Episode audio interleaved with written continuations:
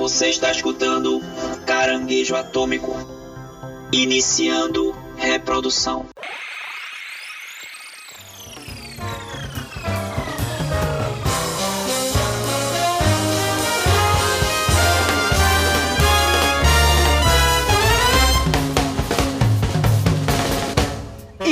Aí, chuchus! Estamos começando mais um caranguejo atômico para vocês. Dessa vez para falar de Soul, o novo filme da Pixar, da Disney+.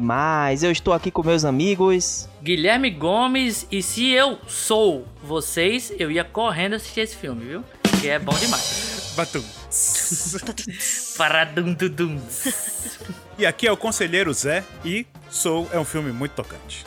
Conselheiro Zé. Conselheiro Zé. Ah, é, porque ele é Conselheiro Zé no filme, né? Todo mundo é conselheiro. Todo mundo é Zé. conselheiro. Qual é o seu nome? Meu nome é Zé. E meu nome é Zé. Meu nome é Zé.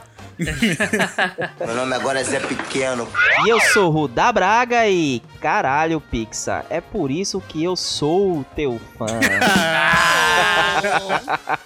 Eu sabia que eu não ia ser o único tiozão aqui desse É, podcast. se não tiver um trocadilho, não tá valendo. Vamos ver, vamos ver agora se a nossa convidada especial, que já é da casa, Demais. se ela vai ter um trocadilho também, né? Ela aqui, inclusive, pode pedir até uma música, então ela já pode se apresentar e já pedir uma música na sequência. Nessa Moura, tudo bem? Boa noite, pessoal. E você já achou o seu oceano hoje? Não teve trocadilho, Oh. mas foi filósofo. Foi filosófico, como um filme. Um E é olá filosófico. Sim, e é nessa aí a gente tem uma dívida com ela. Quem acompanha nossas lives na Twitch sabe que temos uma dívida porque ela participou três vezes de nosso podcast do Caranguejo Atômico e a gente esqueceu de mandar ela pedir uma música. Então hoje teremos duas músicas de Netsaura aqui no programa. E uma já pode mandar bala aí que a gente já, pode, já vai já colocar. pode pedir a música. Só por causa do esquecimento, entendeu? Eu vou botar vocês pra escutar em K-pop. Então a primeira música que tá na minha, na minha cabeça faz duas semanas, desculpem, mas eu tenho que escutar ela. É a Senhorita do grupo G-Idol. Então vou procurar aí e bota. Olha aí. Ah, essa eu já ouvi, aquela. Ei, senhorita. Não sei se você acredita. Não, não é essa não, hein? Não é essa não. Entregou a é idade agora, não, é não? Paulinho. Ok. Rola aí, DJ Pendrive. DJ Atômico. DJ Spotify. Que não é prêmio e passa propaganda.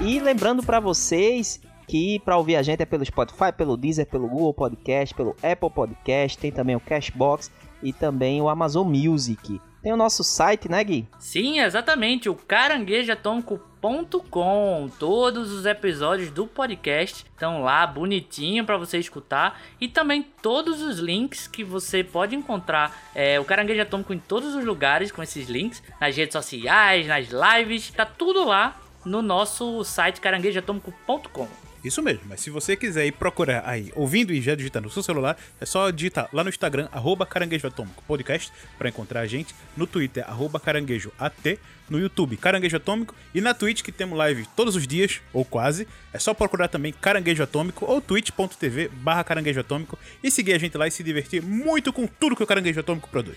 Boa! É, é isso aí.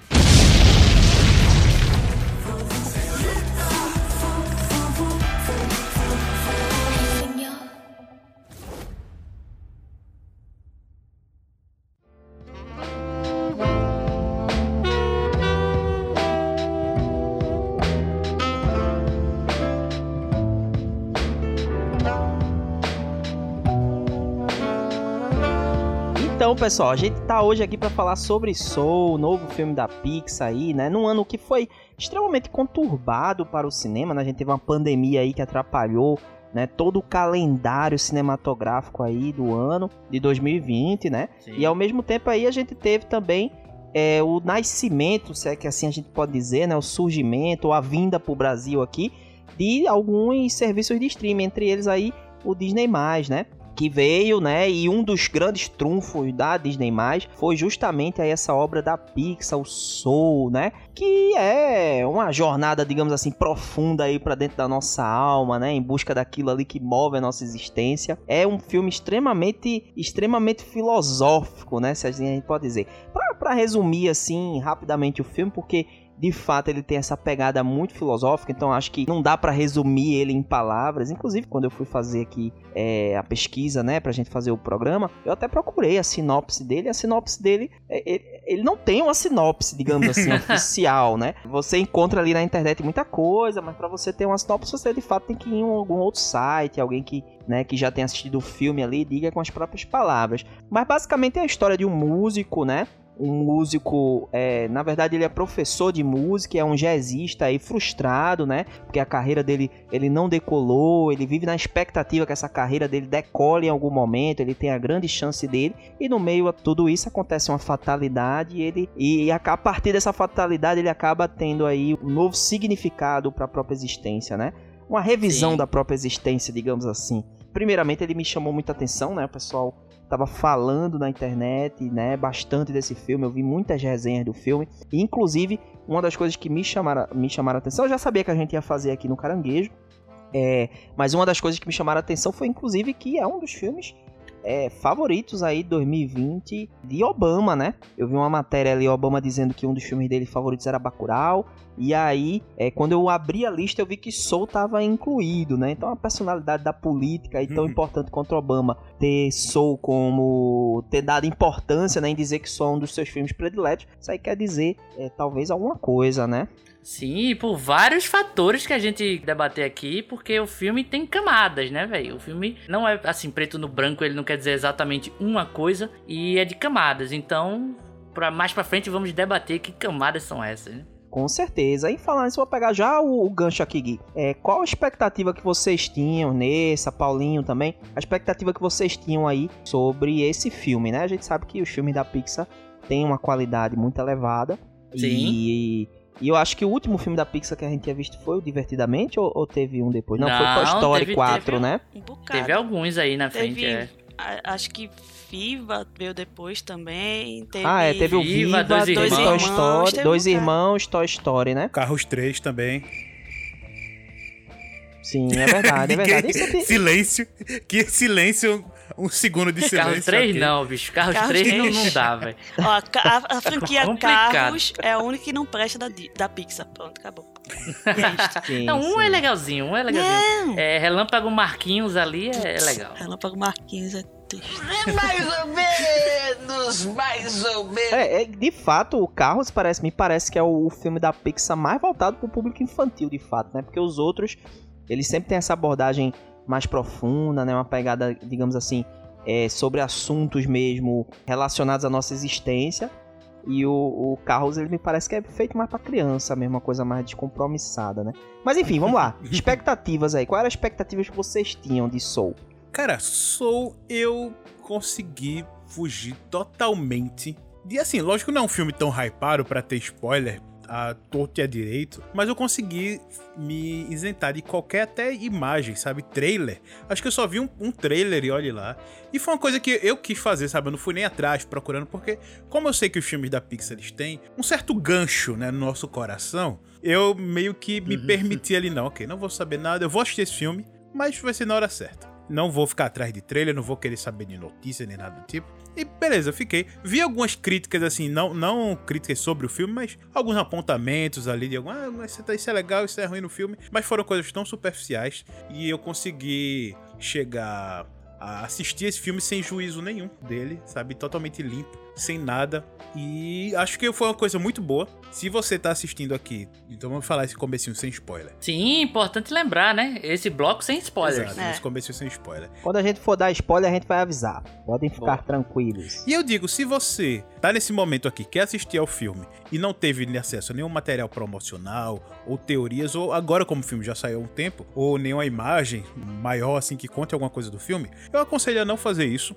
e assistir ao filme sem sabendo que ele é um filme simples, tocante e esse é o básico que você precisa saber para aproveitar essa obra. E eu acredito que com esse tipo de expectativa, uma expectativa média ali, você vai conseguir surpreender bastante com essa pérola da, dos filmes da Pixar. É isso? Por enquanto? É. Ó, pre- precinto, precinto feelings aí de Paulo Silva nesse Vai ser programa. só com viu? spoiler, vai Quando o só Paulo é sucinto assim. É, é, me recorda aí, um Last of Us 2 foi mais ou menos assim também. Inclusive, escutem nosso episódio. Pega o lencinho. Mas, mas se, se preparem, que eu acho que vem coisa boa por aí. Eu vou chorar, eu chorei bastante já. Não, e eu entendo, Paulo, porque assim, esse, esse é um filme que, pra você entrar de fato na alma dele, né, você tem que. Você tem que falar sobre. Você tem que falar de- com spoiler, né? Não, tem como a gente, a gente filosofar sobre esse filme sem revelar a trama, né? Verdade. Não Sim, revelar sim. a trama. Então, é engraçado porque o filme da Pixar, assim, quando ele é anunciado ou revelado, ou que até por ser feito o Paulinho falou, não, não assistiu nada sobre ele, mas sabe que é da Pixar, é impossível, impossível não gerar o mínimo de expectativa, ainda mais pra quem gosta de animação e quem gosta de cinema, como a gente. então, eu já fui com expectativa muito boa por alguns elementos, assim. É, eu tinha visto o Dois Irmãos, que era o filme mais recente da, da Pixar até então, e gostei bastante. Gostei bastante. Não é o meu filme favorito da, da, da Disney Pixar, né? Não é, de longe, não é o, o melhor trabalho deles, porém é muito bom. O que já me deixou mais hy- hypado ainda pra esse filme. E sim, eu vi os trailers, vi alguns materiais promocionais, sim, e que até certo ponto me, me deixou muito, muito esperançoso por ter essa temática do jazz, que é uma coisa que eu gosto bastante. Pra quem escuta o Caranguejo Atômico sabe que um dos meus filmes favoritos é o Whiplash, né? Ou Whiplash, fale como você quiser, Sim. que é um filme sobre jazz e tudo. Eu já fiquei muito muito contente de, de ser algo nessa pegada, né? De ser algo com esse DNA de música. E no trailer você vê que tem a toda a brincadeira com o soul, o fato de, de, de ter a ver com almas e tal, e aprendizado.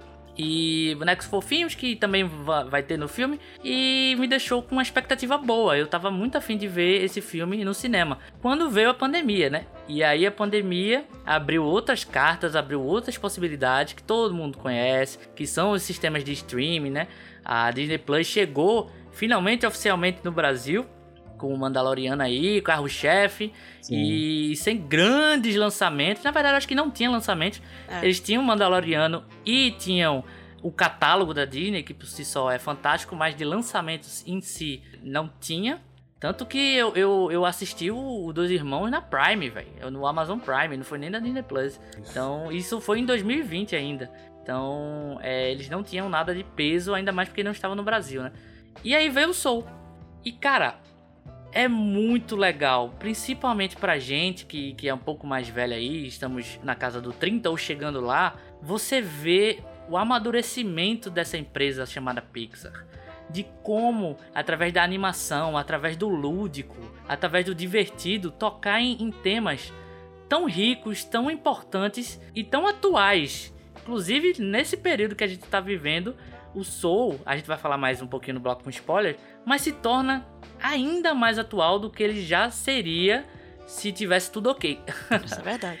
Então é incrível ver como a Pixar ainda tem esse feeling, ainda tem esse tato de contar histórias é, emocionantes que falam pra criança, divertem a criança, divertem Sim. o pai, mas também emociona ambos. E no caso do Soul, eu diria que é um filme direcionado pros adultos, que a criança vai se divertir, mas pra mim é um filme extremamente adulto pelas, pelas temáticas e, e tudo que a gente vai discutir no bloco com spoilers. Porque eu concordo, é- é- não dá pra discutir Soul sem entrar em tantos spoilers, mas é, é, talvez de todos os trabalhos da empresa, esse tenha sido o mais maduro deles. É simplesmente incrível, uma aula gráfica e uma aula de sentimentos. E até então, vou deixar aqui. Vou deixar aqui, porque senão já, já vou, já vou Já me entra nos aprofundar. spoilers. E quer coisa mais, mais adulta, né? é, do que você querer assistir um filme no cinema e ser frustrado porque não pode. Ah, sim. A vida Adulto. cuspindo na sua cara aí, mostrando que ela não tá nem aí pro seu planejamento de assistir. o filme no cinema. Putz, isso é. tem tudo a ver com o filme. Mas vamos descobrir daqui a pouco. Vai, vai lá, Nessa, vai lá.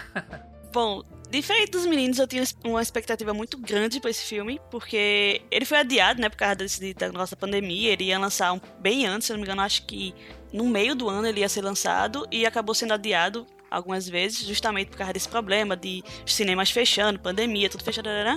Mas eu venho acompanhando desde o início de a Pixar vai lançar um filme novo e tal, tal, tal, tal, tal.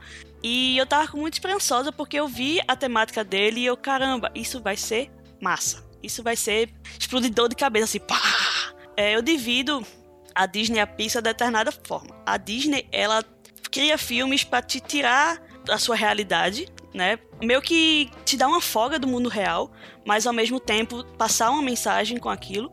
Mas a Pixar, ela trata de assuntos do cotidiano e de um jeito delicado. Ela pega coisas muito delicadas de ser faladas, né, como a, a depressão, como a perda de um ente querido, como é, agora essa questão de, da, da vida após a morte. Então, ele pega esses, temas muito delicados do nosso cotidiano e te faz refletir. Então, a Disney ela te tira do da tua realidade e a Pixar ela faz você refletir sobre a sua realidade. Então, eu acho que eu separo as duas, as- os dois estudos dessa forma. Aí, o que acontece? Quando eu vi que tinha um filme da Pixar, eu fiz, caramba, esse filme vai ser massa, vai ser, tipo, aquele negócio de você realmente refletir, de você parar e, caramba, o que é que eu tô fazendo da minha vida?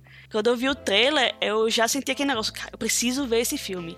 Então, eu tava esperando muito. Quando ele foi lançado, acho que eu assisti no mesmo dia, assim, tipo, como eu não tive, não tive aula no dia que ele lançou, né? Porque foi no de Natal, então, cara, eu vou assistir. Então eu já botei. Eu lembro, eu lembro que eu grave, que eu assisti e disse, Nessa, Nessa, tu já assistiu o filme? Aí ainda não, ainda não, vou correr aqui pra assistir. Vai, vai, vai, que é muito bom. Bem isso. Aí eu, caramba, teve toda essa questão de já ter uma expectativa, já esperava que o filme fosse bom, porque a, a Pixar tem uma qualidade excelente dos seus filmes.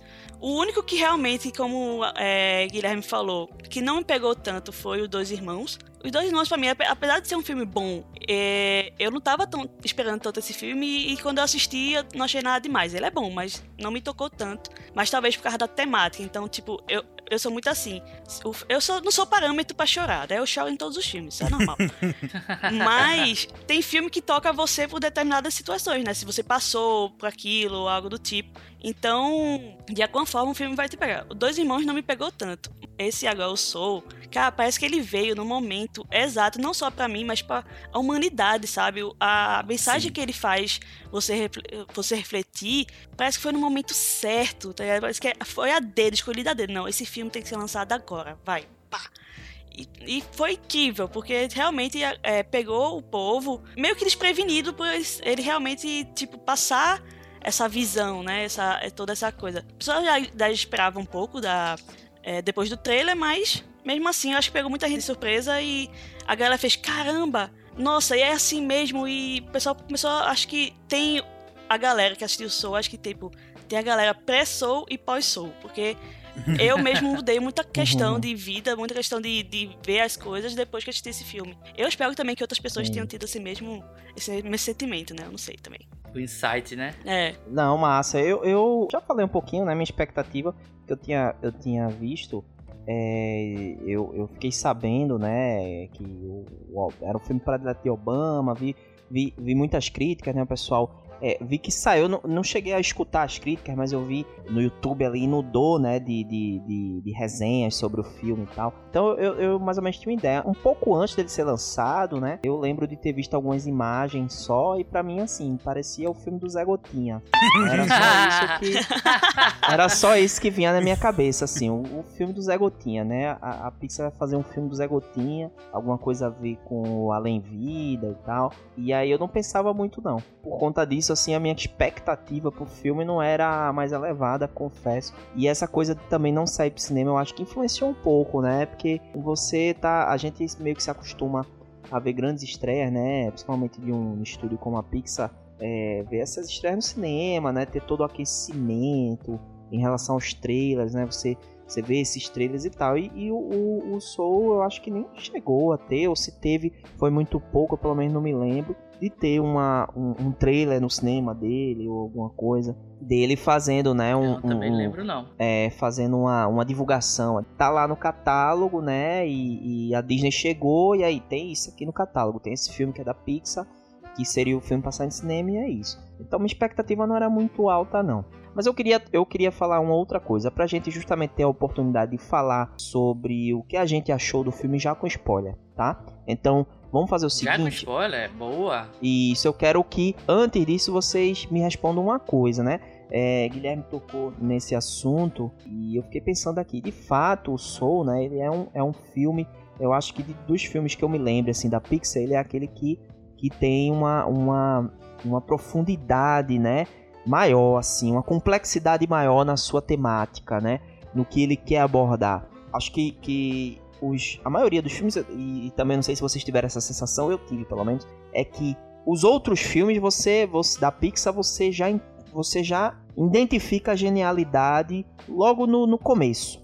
Esse o Soul, você sim, pode até ter simpatizado com ele, depois eu vou contar minha experiência com o Soul depois, mas você pode até simpatizar com ele, mas também é compreensível que no começo você não simpatize, porque ele tem uma ausência de cores muito grande, né? A gente tá acostumado a desenhos, inclusive os desenhos da Pixar mesmo, serem bem coloridos, né? E talvez essa, essa falta de cor também tenha influenciado assim, mas no, você só percebe a genialidade mesmo daquilo que está sendo abordado quando a gente chega no final mesmo do filme, né? A gente tem a mensagem ali no último ato, a mensagem que vai ganhando forma e aí a gente vai vendo o quanto é genial. É, Não sei se vocês tiveram essa, essa impressão também, vocês podem até falar um pouco sobre isso, mas eu queria saber de vocês é, se vocês acham que o Soul é um filme para criança, assim. Porque ele é mais complexo do que os outros e ele tem uma ausência de cores muito grande. Vocês acham que, que, que dessa vez a Pixar fez um filme para adulto apenas?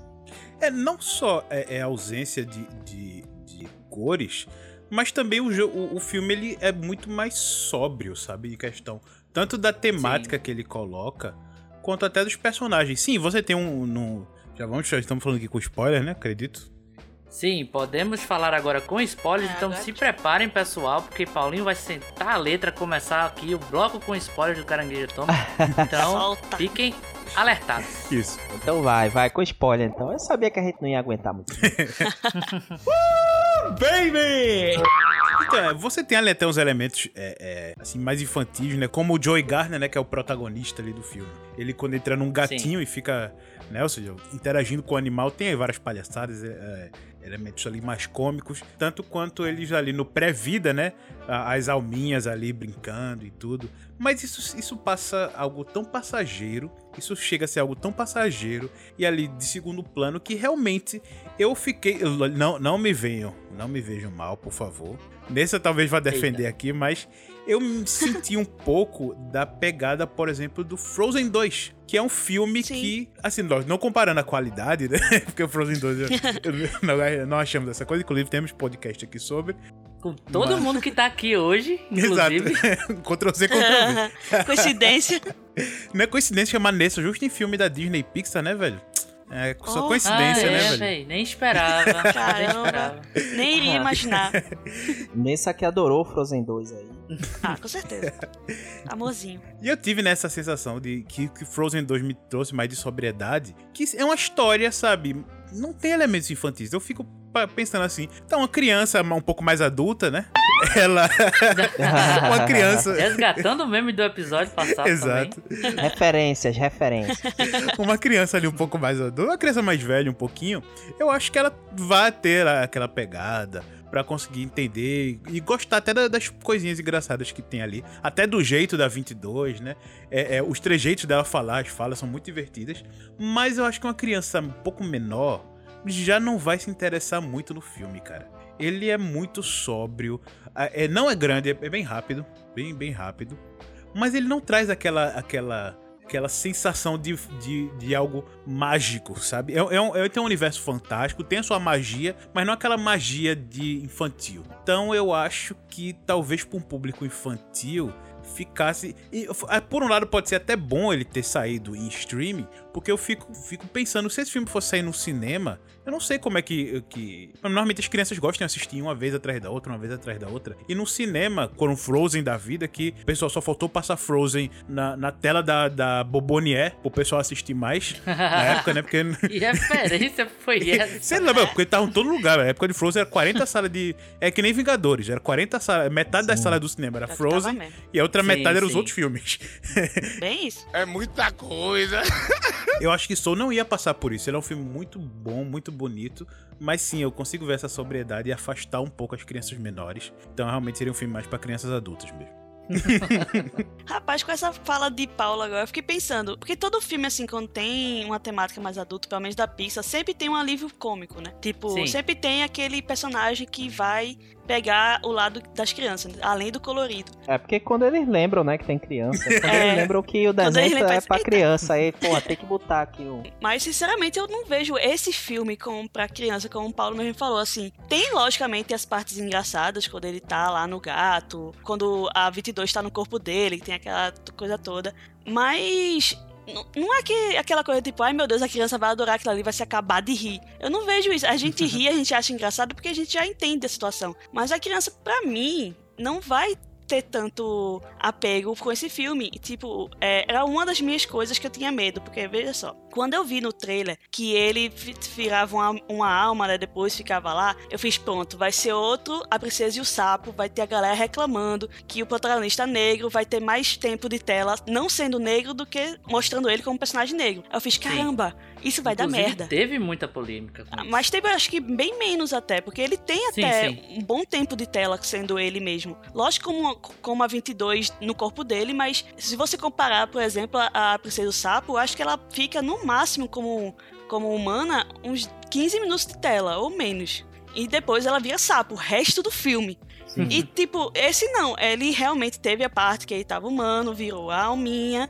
Teve muitas partes disso. Além de que foi um filme que eu não achei forçado a questão da. Esqueci a palavra agora. Da Representatividade? representa- Exa- Exatamente. Eu não achei for... Nada, nem um pouco forçada. Foi bem natural a questão ali do jazz, a questão da cultura deles. É, eu e acho tal. que nem, nem eles nem pensaram em fazer sobre Sim. isso, assim, né? Uma Exato. coisa realmente, o personagem era negro e ponto. Não, não Sim. tinha uma, né?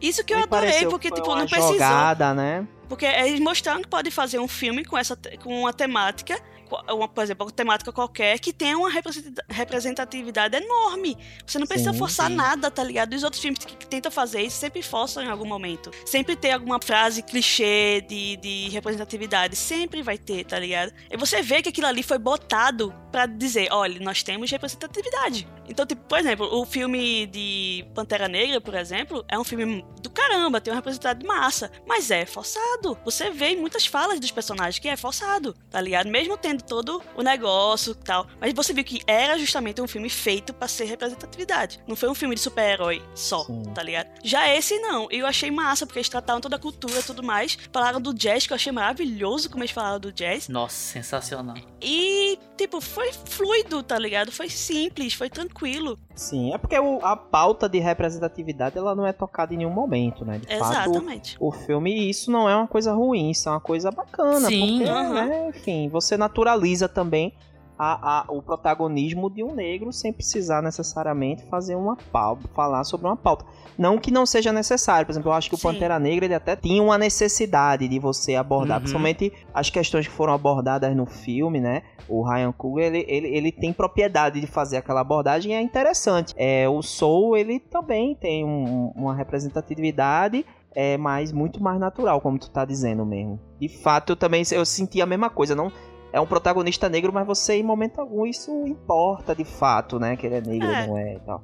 E eu acho que isso é muito importante, velho, muito importante, porque é, eu concordo com o que o Rudá falou. Eu acho que, assim, no caso do Pantera, eles tinham uma missão meio que declarada de bater no peito e dizer sim, é um filme de representatividade, é um filme sobre cultura negra também, além de ser de super-herói. E eu acho que esse tipo de obra que bate no peito e grita pro mundo tem que existir, porque infelizmente a gente vive num mundo Sim. onde é Sim. desigual esse tipo de produção. A gente sabe que não tem igualdade em vários setores, mas em questão assim de narrativas mesmo. Às vezes é necessário forçar a barra, né? É, É, Não, não, mas é que tá- eu acho que forçar a barra ta- talvez seja um, um termo errado, ou então, tipo, forma natural e tal. E talvez não seja o, o- o termo certo, assim, de tipo, forçado e tal. Ao meu ver, né? Eu acho que, assim, existem filmes que têm essa característica, que tem é, essa representatividade batida no peito e, e gritada, que eu acho de extrema importância ter, como eu acho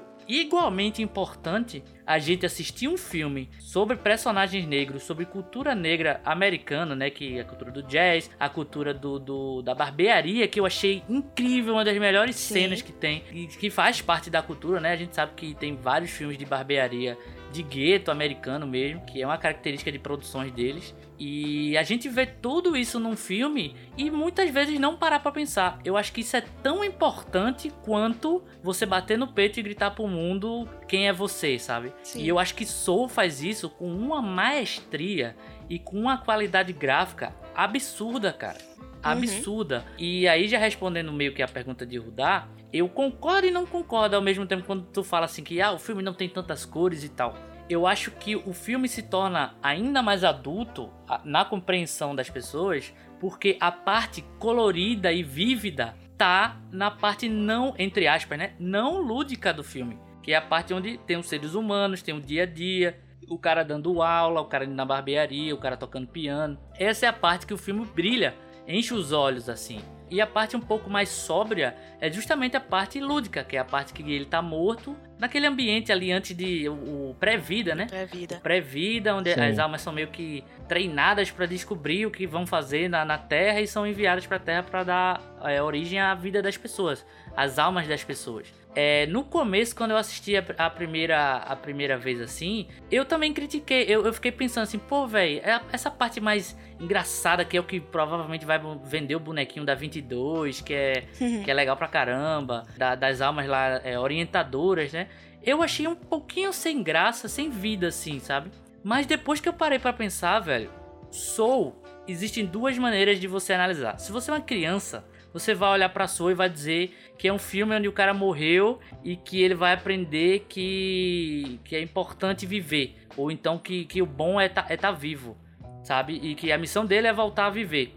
Mas quando você tem um, é, é uma certa idade, uma certa compre- é, compreensão até de, de obras mesmo, feita a gente, amantes do cinema tem, e costumam ter, a gente vê que o Soul não é sobre a morte, velho. Não é sobre o cara que morreu. É sobre a gente valorizar a vida.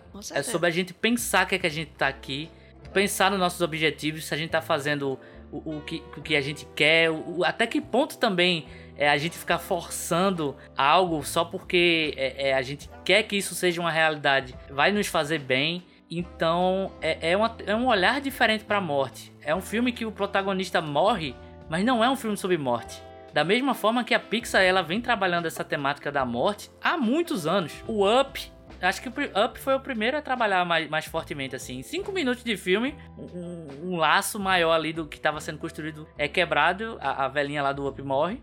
Tem a questão da morte no, do Bom Dinossauro, que é, pra mim, é o pior filme da Pixar. Mas eles relatam, é, retratam essa parada da morte. Tem a parada da morte no Dois Irmãos também. Que eu concordo, é um filme bom, mas tem carinha, tá com o pé na DreamWorks ali. É a Pixar com pé na DreamWorks, assim.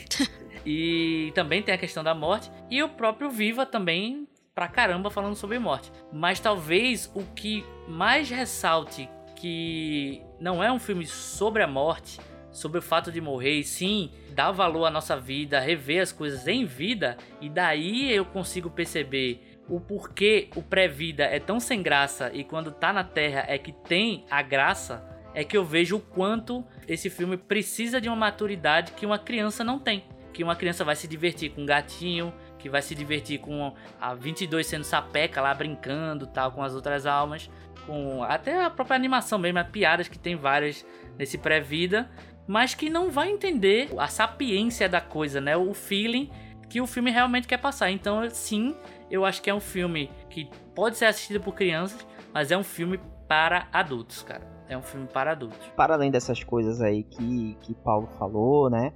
é, e que, que você falou agora, complementou também. é, eu acho que ele, o que dá mais indicativo que ele é pra adulto é porque ele é um filme que eu não, eu não acho que ele seja um filme que ele tem um tema só, tá? Ele é um filme que ele aborda Uhum. vários temas, inclusive a morte também é abordada, né? Não é a morte o além-vida, não é a morte, é, ah, o que acontece depois pra, da vida. É a morte como, como uma, um elemento, né, da nossa, da nossa existência, uma coisa que é presente na nossa existência e que é inevitável e que pode acontecer em qualquer momento, né? Então você não tem controle sobre o que o seu amanhã, sobre o que vai acontecer amanhã. Então você tem que viver o que você está vivendo hoje, né? O presente. O presente ele é mais importante, né? Aquilo que preenche as lacunas, a falta, tudo que você tem. Mas eu vou falar isso mais adiante. A Pixar, né, ela tem essa habilidade nos outros filmes também de abordar diversos temas, ela, ela vai colocando os elementos ali. Mas o que eu senti nesse filme, que eu acho que torna ele é o que torna ele o filme mais adulto da Pixar, é porque esse filme leva a discussão para fora do, da exibição. Né? Quando você termina de assistir, Uhum. você ainda discute diversos temas que estão ali, filosóficos e existenciais, que estão presentes no filme. Coisa que no outro, nos outros filmes você tem. Né? São histórias bonitas, são histórias que fazem você refletir durante a sessão, mas elas passam uma mensagem fechada. Né? Depois que você termina de assistir Viva, você diz, porra, que massa a mensagem daquele filme. Mas não, não, não suscita uma discussão após, né? É claro, você fala sobre morte, você fala sobre ancestralidade, você fala sobre o que, o que você quer fazer, né? É, a sua liberdade de escolher o que você gosta, o que você quer fazer, se jogar de cabeça no que você quer fazer, né? Assim como o Soul também fala sobre diversos temas, né? Que são bem, são bem atuais e não, né? São temas aí que estão que acompanham a humanidade desde a sua existência, né? Desde desde, sempre. desde sempre, né? Mas eu, eu acredito que esse elemento é mais um dos elementos, fora os que vocês já falaram aí muito bem, é mais um dos elementos que torna, que torna esse filme um filme adulto. Né? Talvez seja o- maior dos elementos, inclusive, porque é, se você for, for analisar, uma criança ela não vai debater sobre o que é felicidade e o que é Uhum. propósito na vida após a sessão do filme né? E um adulto vai fazer isso. Eles colocam pequenos elementos ali pra criança, porque afinal de contas, né, é um filme da Pixar. O- os pais quando vão pro cinema assistir, eles esperam se divertir, que o filho se divirta também. Então eles botam alguns elementos, inclusive também pra vender boneco.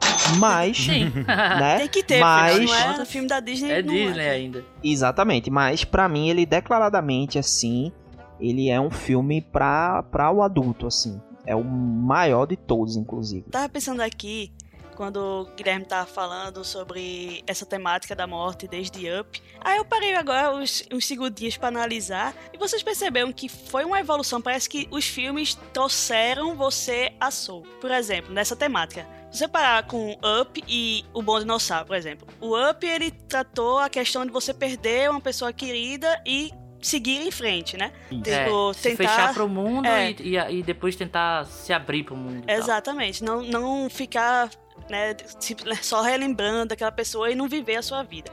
Aí Sim. o bom dinossauro veio com a perda do pai, em que ele teve que é, teve que crescer, né? Teve que evoluir, teve que é, agora vai. Você você tá entre aspas sozinho. Você tinha uma pessoa que lhe guiava, mas agora você tá sem aquele guia. Então você tem que também que seguir em frente. Aí Sim. veio é, o Viva. Viva, que fala sobre você, o que você é, a, sua, a lembrança, você relembrar das coisas boas daquela pessoa e sempre manter viva a, é, o que ela deixou aqui, né, pra você, os ensinamentos, as coisas, toda pra sua família, ou um ente querido, enfim. Dois irmãos, a mesma coisa, você também não se pegar aquilo que você, aquela pessoa que é, deixou algo, você pode estar perdendo outra coisa, por exemplo, no caso aí do, do menino, do, que eu esqueci o nome dele agora, que ele não teve a, a figura paterna Holland. do pai, enfim, é o Tom Holland, o E narigudinho, o Peter Quill. E o Peter Quill. é verdade. Aí ele, tipo, ele não tinha a imagem do pai, porque ele não chegou a conhecer o pai, mas a imagem do, do, do pai em si ficou com o irmão mais velho, tá ligado? O irmão mais velho serviu como uma orientação pra ele. Então Sim. tem essa temática também. E agora veio o Soul, que não é a morte de ninguém, é a sua. O que você tá fazendo da sua vida no presente. E o que isso vai acarretar quando você partir dessa vida. Então, cara, o que é que você vai levar daqui? Tá ligado? Tipo, o que, que você fez? Qual foi a sua. Como é, o- como é que fala? Qual foi o seu oceano? Eu gostei, eu gostei muito dessa, Uhum. dessa frase, tipo, dessa.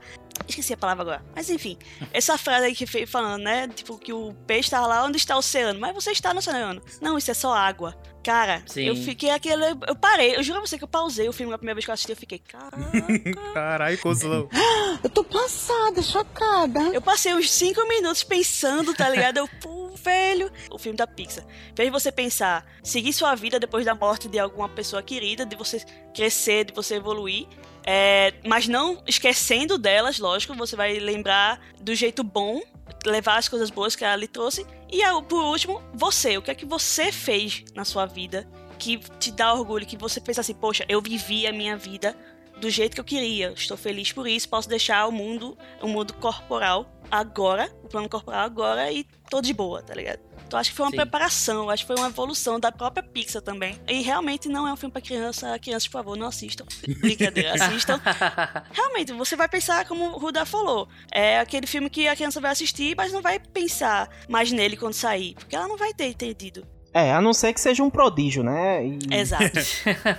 Ninguém sabe, né? E eu acho engraçado assim, porque da mesma forma que a gente ama e cresceu assistindo uma- um grupo de formigas se defendendo de gafanhotos, bonecos que se escondiam pra não ser vistos e, e toda a questão da amizade, tudo, até os carros que a gente criticou também, tem o seu tem o seu, seu motivo também, suas, suas mensagens e tudo, mas é, eu concordo 100% com a, com a Nessa, eu acho que é, o, que é mais, o que mais pega uma pessoa que é mais madura do que o senso de finitude, né? O senso que as coisas vão acabar e todos os pensamentos e, e dilemas que, que o ser humano é, é colocado diante disso, né? Diante de que uma, uma hora vai acabar. Então, só reforça que o desejo da Pixar de, apesar de vender pra todo mundo, ela quer se comunicar com o público maduro sim, velho. E eu achei toda essa analogia da Nessa brilhante. Eu acho que ela, ela só não conseguiu isso porque a Disney não deixa. A Disney tá, pera aí, eu quero vender boneco, entendeu? Faz o filme pra criança também. Hello, I like money. Esse filme parece que foi, foi adiado, sabe? Ele tava esperando a pandemia, né? Pra, pra gente a- aproveitar e acordar um pouco, né? Do, do nosso dia a dia. Porque é isso, né? da- a- como todo mundo falou da mensagem de. Que até uma- uma- teve uma, uma- Talvez uma confusão tá, na versão dublada para a versão legendada, né? Hoje eu lendo algumas coisas, algumas críticas, eu vendo um pouco do da grandíssima Catiuxa Barcelos, da Rapaduracast, e ela falando de uma confusão que teve ah, entre o termo inglês e português na tradução, né? Da dublagem e na- e no, no original. Porque no dublado, é, no, no- filme, né, você tem aquela brincadeira da, da. meio que a alma tem que achar a sua missão. Só que aí ela diz, não, mas isso não é o pro... Na verdade, a vida tem um propósito. Não é a missão, é só uma. Sabe, é só uma coisa. Na verdade, é o propósito da vida, que é aproveitar a vida, viver. E isso de- no, no termo inglês ficou bem mais claro, porque o que a alma precisava para ir pra Terra era um sparkle, né? Tipo a fagulha. E aí, e aí Sim. você tinha uma diferenciação da fagulha e do propósito. Porque missão e propósito parecem coisas, sabe, que você consegue relacionar. Não é tão diferente assim, sabe? Missão e propósito você consegue. Quase Sim. como se fosse um sinônimo ali, sabe? Então teve, teve até uma coisinha meio. Que talvez pudesse ter, ter ficado melhor, né? Pra, pra abranger um pouco mais, da, colocar um pouco mais a intenção que foi colocada foi do filme. Mas, é, voltando, né? Como esse filme, é, com, mesmo com essas dificuldades, você consegue pegar totalmente a. Menos, a- acredito que aqui todo mundo pegou totalmente a essência do filme A alma da a alma coisa, do né? que a alma do que ele quis colocar e da gente parar, sabe? É- é O, o bonito do filme que eu achei, né, da, da qualidade da, do que esse filme me fez pensar muito é justamente nisso, porque a gente tá num momento de às vezes pensar na nossa família, meu Deus, o que é que vai ser do amanhã? O que é que vai acontecer? Não sei. E a gente muitas vezes tá corre, corre, não tô em casa, não quero. Aí tem gente que sai, tem gente que vai pra não sei o quê e botando as coisas em risco, mas parando pra pensar que, cara, olha o que a gente fez até aqui o que a gente viveu, com quem a gente viveu, as relações que nós tivemos, das pessoas que estão aqui, que já não estão mais. E aí, o que é que a gente tem pra contar disso? O que é que vai estar ali no nosso livrinho quando a gente morrer? O que é que vai estar ali na- no pedestal das melhores coisas que a gente fez? É a corrida que você tá pelo seu emprego? O tempo que você passou preocupado em entregar tal trabalho? Ou, ah, meu Deus, eu tenho que correr atrás daquela pessoa, porque senão eu vou morrer, eu tenho que encontrar. Sabe, em vez de aproveitar as coisas que estão em Sim, volta, seus velho. amigos, sua família, Até uma coisa simples, um filme, um videogame, um, um- um livro. podcast. Um podcast. Coisas pequenas no nosso dia a dia que a gente vai construindo. E aquilo, eu, eu tive um pouco da analogia, né? Que é é a analogia do filme, né? De que a ideia não é você sabe, chegar no topo da escada e sim contar os degraus, sabe? Cada degrauzinho, vamos lá. Contando um degrau, o que, é que tem nesse degrau? Olha, coisa legal. E nesse segundo degrau, olha, coisa legal. E isso, isso é uma coisa boa porque meio que dá esse choque no no corre-corre, no dia a dia. Eu tava, tô na verdade numa. Vivi grande parte né, da minha vida com esse objetivo. Eu, eu tenho esse ponto de pular. Ah, eu vou. Eu tô isso aqui, qual é o meu próximo objetivo? Ah, pegar isso aqui, beleza. Cheguei nisso aqui, eu agora eu vou fazer o quê? Quero aquilo ali, beleza. E ali, agora eu vou naquilo ali. Vira um coelhinho, sabe? De objetivo em objetivo. Sim. E, sabe, pra mim tava ok, tá funcionando, eu tenho meu objetivo. Meu objetivo agora é o quê? Concluir o doutorado. E terminar o doutorado, fazer o quê? Ter um emprego. E depois, e depois, e depois. E esse filme me fez frear isso. É, um dos motivos de eu achar esse- de ter gostado muito desse filme é isso, porque ele literalmente mudou meu jeito de pensar. Eu assisti esse filme ontem. Ontem, Paulo era uma pessoa. Hoje, Paulo é outra pessoa. Foi o que eu falei. Pressou, pausou. Porra, que foda, Paulinho. Eu, e eu digo isso, sabe, tranquilo, de eu conseguir, eu parei, sabe, que o pessoal, ah, não, chorar, a pessoa chora, a pessoa não chora. Esse filme foi aquele momento dos créditos pra mim. Eu acho que o filme é divertido, legal, ele passou a mensagem, eu entendi, mas quando tava passando os créditos, eu fui digerindo. É que você vai digerindo, Eu digeri né? a É, mensagem. Com certeza, E velho. cole- olhei no espelho, espelho imaginário, de vendo a mensagem em mim e vendo de muitas coisas no passado que eu não tava conseguindo deixar ir e me prendiam, ou nos objetivos que eu tava preso na vida de, de simplesmente de só viver até aquele ali e não saber mais se e, e depois daquilo ali, ah, vou ter outra coisa. E o que é? Não sei. Sabe? E, e sabe, às vezes falta de objetivo e, ou, ou excesso de objetivo e Pra finalizar, né, mostrando quão realmente eu gostei desse filme, e sim, agora eu consigo ver e aproveitar.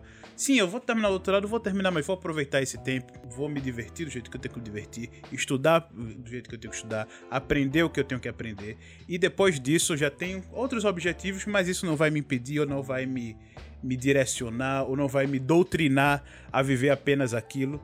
Eu acho que essa experiência foi extremamente válida, necessária, e é um dos motivos que eu gosto de, de repetir, que não, não tenho nenhum spoiler nem nada, porque é algo que, se você conseguir absorver, digerir, é, usar essa mensagem que esse filme passa, que é uma besteira, é um filme, é uma besteira, mas, cara, mensagem em tudo que é lugar, pode não, ser na, não é uma besteira, não. São essas obras que fazem a gente, inclusive, às vezes, refletir sobre a nossa própria vida, Exato. nossa existência e mudar, né, as Exato. coisas. Exato. É, é, mas eu tô falando porque sempre tem aquele pessoal, ah, velho, vai de falar de filminho. Gente, filme é uma obra.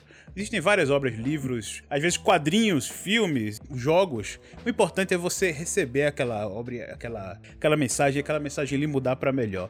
E foi o que esse filme fez pra mim. E Paulinho acabou de descrever, pessoal, o conceito de arte. Isso é o conceito de arte. É, essa, essa galera que vai criticar dizendo que é apenas um filme, muito provavelmente é uma galera aí que descobre o sentido da vida escutando Marília Mendonça, esses sertanejos aí, pode ter certeza. Tá, Na merda, sofrência. É, exatamente. Pra eles o sentido da vida tá nessas histórias aí de, de, de música sertaneja. Se aborda com uma coisa mais complexa, aí realmente eles não veem muita graça e muito sentido, né? Exato, velho. E, porra, Paulinho quase que me, me dá uma rasteira agora, viu, porra? quase que me deu uma rasteira agora. Uma voadora na cara, né? Peguem os lencinhos. Ah, eu vou chorar. Mas eu não tô afim de chorar hoje. É foda, é foda, porque talvez isso seja a maior justificativa de que o filme é pra pessoas um pouco mais maduras com esses dilemas, cara. Em todos os sentidos, assim, porque muito da criação deste podcast aqui, do Caranguejo Atômico, vem do sentimento de, de querer mudar um pouco o status quo da gente, né? A gente é criado pra ter um pensamento menos criativo possível, mais operacional, tentar ganhar dinheiro, ganhar vida, o, gra- o tanto do sucesso que a gente tanto escuta, né? Sucesso, sucesso. Mas o que é o sucesso? O, su- o sucesso é ganhar dinheiro, é ficar famoso ou fazer algo que te dá alegria e que te faz feliz, tá ligado? Sim. Então, muito da da, da criação desse podcast, da ideia do Caranguejo Atômico também, vi muito é, refletido com a mensagem do filme também. É uma- algo que eu tava conversando, inclusive, com o Matheus do, do Olá. Toda essa questão, né? Porque, porra, eu, eu sou um cara que não, não tô satisfeito com o emprego atual. Sou um cara que, que saiu de um relacionamento é, é, de muito tempo. Me senti perdido, me senti meio que, pô, velho, tô, tô estagnado mas vou deixar isso acabar comigo ou vou me apegar às pequenas coisas, às pessoas que me fazem bem, a, a produzir o conteúdozinho aqui diariamente nas lives da Twitch, pessoal. É, misturando emoção e jabá aqui. Correto. E isso vai me dando alegria aos poucos, né? Mas na verdade, será que o sucesso que vendem vale a pena pra pra todo mundo? Eu, eu tenho quase que a certeza que não. Acredito que pra Rudar também, pra Nessa, todo mundo tem dilemas, né? Sim, com Pô, velho, a gente, a gente tá feliz. Pois é. Isso aqui é o que a gente quer pra gente. Pô, mas eu lutei tanto. Sim, você lutou tanto por um objetivo, mas é isso mesmo. Por isso que esse filme pega tanto assim. E é tão genial. E várias, várias associações também, né, da vida adulta na parte lúdica, né? Toda aquela mensagem ali do, do- da parte do bicho grilo, né? Que, que inclusive ótimo nome, ótima tradução do, do, do personagem. Que é justamente isso. São as pessoas que estão mais é, fora do sistema, digamos assim, que se divertem, que vê a alegria nas pequenas coisas, que estão satisfeitas com, com aquele mundinho deles, porque pra eles aquilo ali é o que deixa eles felizes, sabe? E eles literalmente estão surfando no mar onde as outras pessoas estão enterradas na tristeza e estão meio que no automático ali. E eles estão meio que acima disso, né? Não no sentido que eles são mel- pessoas melhores, mas que eles conseguem viver sobre toda essa tensão e negatividade, digamos assim, né? Sim. É, foi uma coisa que eu, que eu achei massa essa parte aí, é, é, que começa lá, primeiro começa com a, a 22 mostrando, né, pro Joe, que fala, é, as pessoas que entram em estado de êxtase, né, eu, come, que tá lá fazendo o que gosta e você se eleva tanto seu- a sua energia, seu ser, que você entra em estado, estado de êxtase, você tá fazendo o que você ama e, cara, você cria uma aura em você, né, que vai ali, depois ela joga a bola e acaba com... É, a justificativa porque os Nicks nunca ganham é porque ela sempre sabota. É Agora sabemos da sabotagem. Eu achei genial, porque, tipo, a galera pensa que às, às vezes a galera. O pessoal fala, ah, você só consegue entrar em sintonia, como eles falam, né? Sintonia com as energias do universo e tal, com meditação, com alguma coisa. Mas às vezes não, às vezes você botando o amor em algo que você gosta, tá ligado? Tipo ali, o cara tava no basquete, ou a menina tocando, é, tocando alguma coisa, ele tocando piano. Enfim, é uma coisa que eles gostam, que eles elevam de um certo modo que fica em êxtase. Isso eu achei massa, essa mensagem dele. E também a questão que o Paulinho tava falando, a questão de você é, acha que nasceu pra fazer aquilo e você quer ir atrás daquilo e fica fissurado na, naquela, naquele caminho. Você não olha mais nada ao seu redor. Só que a vida é feita, é feita de várias escolhas. Às vezes o que é bom pra você hoje não é bom pra você amanhã. Então, tipo, isso que o, o filme sempre mostra. Não, há, não existe só um caminho pra você seguir, existem vários. Sim. Então você tem que curtir cada um deles. Por exemplo, eu tô na minha terceira faculdade agora, então eu sou julgada muito na minha família porque eu nunca terminei nenhuma. E, e eu Sim. falo, cara, eu não tô nesse momento. Eu comecei gestão ambiental, não era minha vibe, mudei pra letras, também não era minha vibe, e tô agora em produção visual. Quem sabe se eu não mudo de novo, que é outra coisa, sei lá. Sim. Mas. E além de escolhas, os elementos que não cabem a gente, né? Por exemplo, uma pandemia. Sim, exato. Muito A gente vai adivinhar? comportamento de várias pessoas foram alterados por algo que é além da- das escolhas, né? Vai muito além. Exatamente. Então, tipo, é, eu achei massa esse negócio quando ele mostrou é, o quanto você é fissurado em algo pode lhe transformar, entre aspas, em um monstro obsessivo. Então você tá lá, sei lá, você quer aquela promoção, então você fala, ah, trabalha pra caramba pra poder, mas esquece, sei lá, você, às vezes você tem uma família, filhos, amigos, e qualquer coisa ao redor e você não tá curtindo nada, porque você só tá trabalhando, pe- pensando na sua promoção. Aí você consegue a promoção, e aí? O que é que você vai fazer agora? Você perdeu tudo, perdeu sua família, perdeu todo mundo, porque ninguém mais quer saber de você, porque você sumiu. Então, é, eu acho muito massa a galera pensar nisso e pensar, tipo, ah, às vezes o que você acha que é bom pra você não é bom.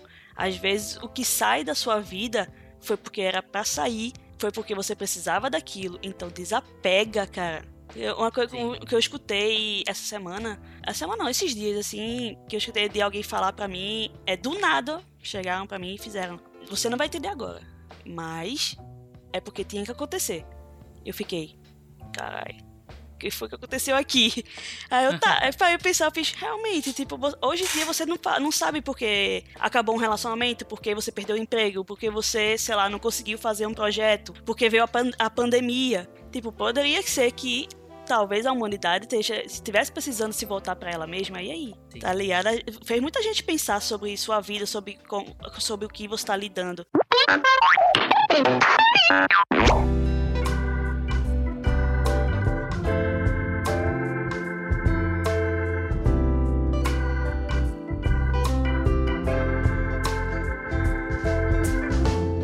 Vocês tiveram uma visão do, do filme que de fato é, é o que o filme também pretende passar. Mas eu acho assim, ele, ele, aborda, ele aborda diversos temas bem interessantes. E, e aí quando eu assisti, quando eu assisti ele a primeira vez, é, quer dizer, eu assisti uma vez só, né? Mas é porque eu assisti ele, eu assisti ele parcelado, na verdade, né? Então eu assisti um pedaço e depois eu fui assistir o restante, porque eu confesso até que no, a primeira metade do filme eu achei até um pouco sacal, assim, né? Eu, eu demorei pra comprar a ideia, apesar de já estar reconhecendo ali onde é que eles queriam mais ou menos chegar. Eu, eu meio que achei um pouco sacal, e aí depois quando eu, eu me sentei novamente pra assistir ele, né? Eu coloquei ele do começo justamente pra poder ter a experiência direito, né? Não assistir ele quebrado. E aí eu, eu, eu entrei em contato com toda a mensagem, né? Que tá presente ali. Então, pra mim, quando eu, assim, quando eu terminei de assistir, umas coisas que vieram na minha cabeça muito claramente foram quatro, né? É Epícoro, né? Que é um filósofo grego. É Schopenhauer, que foi um outro filósofo já do século XVIII. É Anitta e Whiplash. Foram quatro coisas que vieram na minha cabeça muito forte, porque não teve como eu, eu, eu observar aquele filme, observar as coisas que estavam sendo colocadas, os temas que estavam sendo abordados e não fazer essas, esse- essas ligações, né?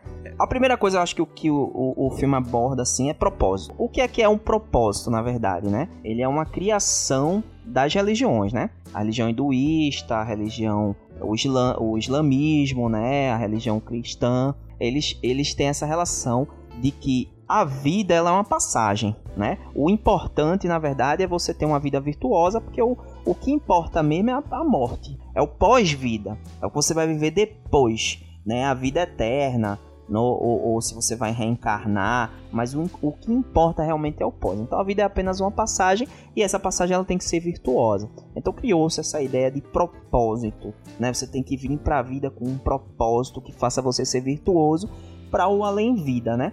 E aí meu pensamento chegou em Epícoro justamente porque Epícoro ele vai de encontro, né? Justamente a essa visão de mundo, né? Ele diz não, o que importa é a vida. Depois que você morre, acabou.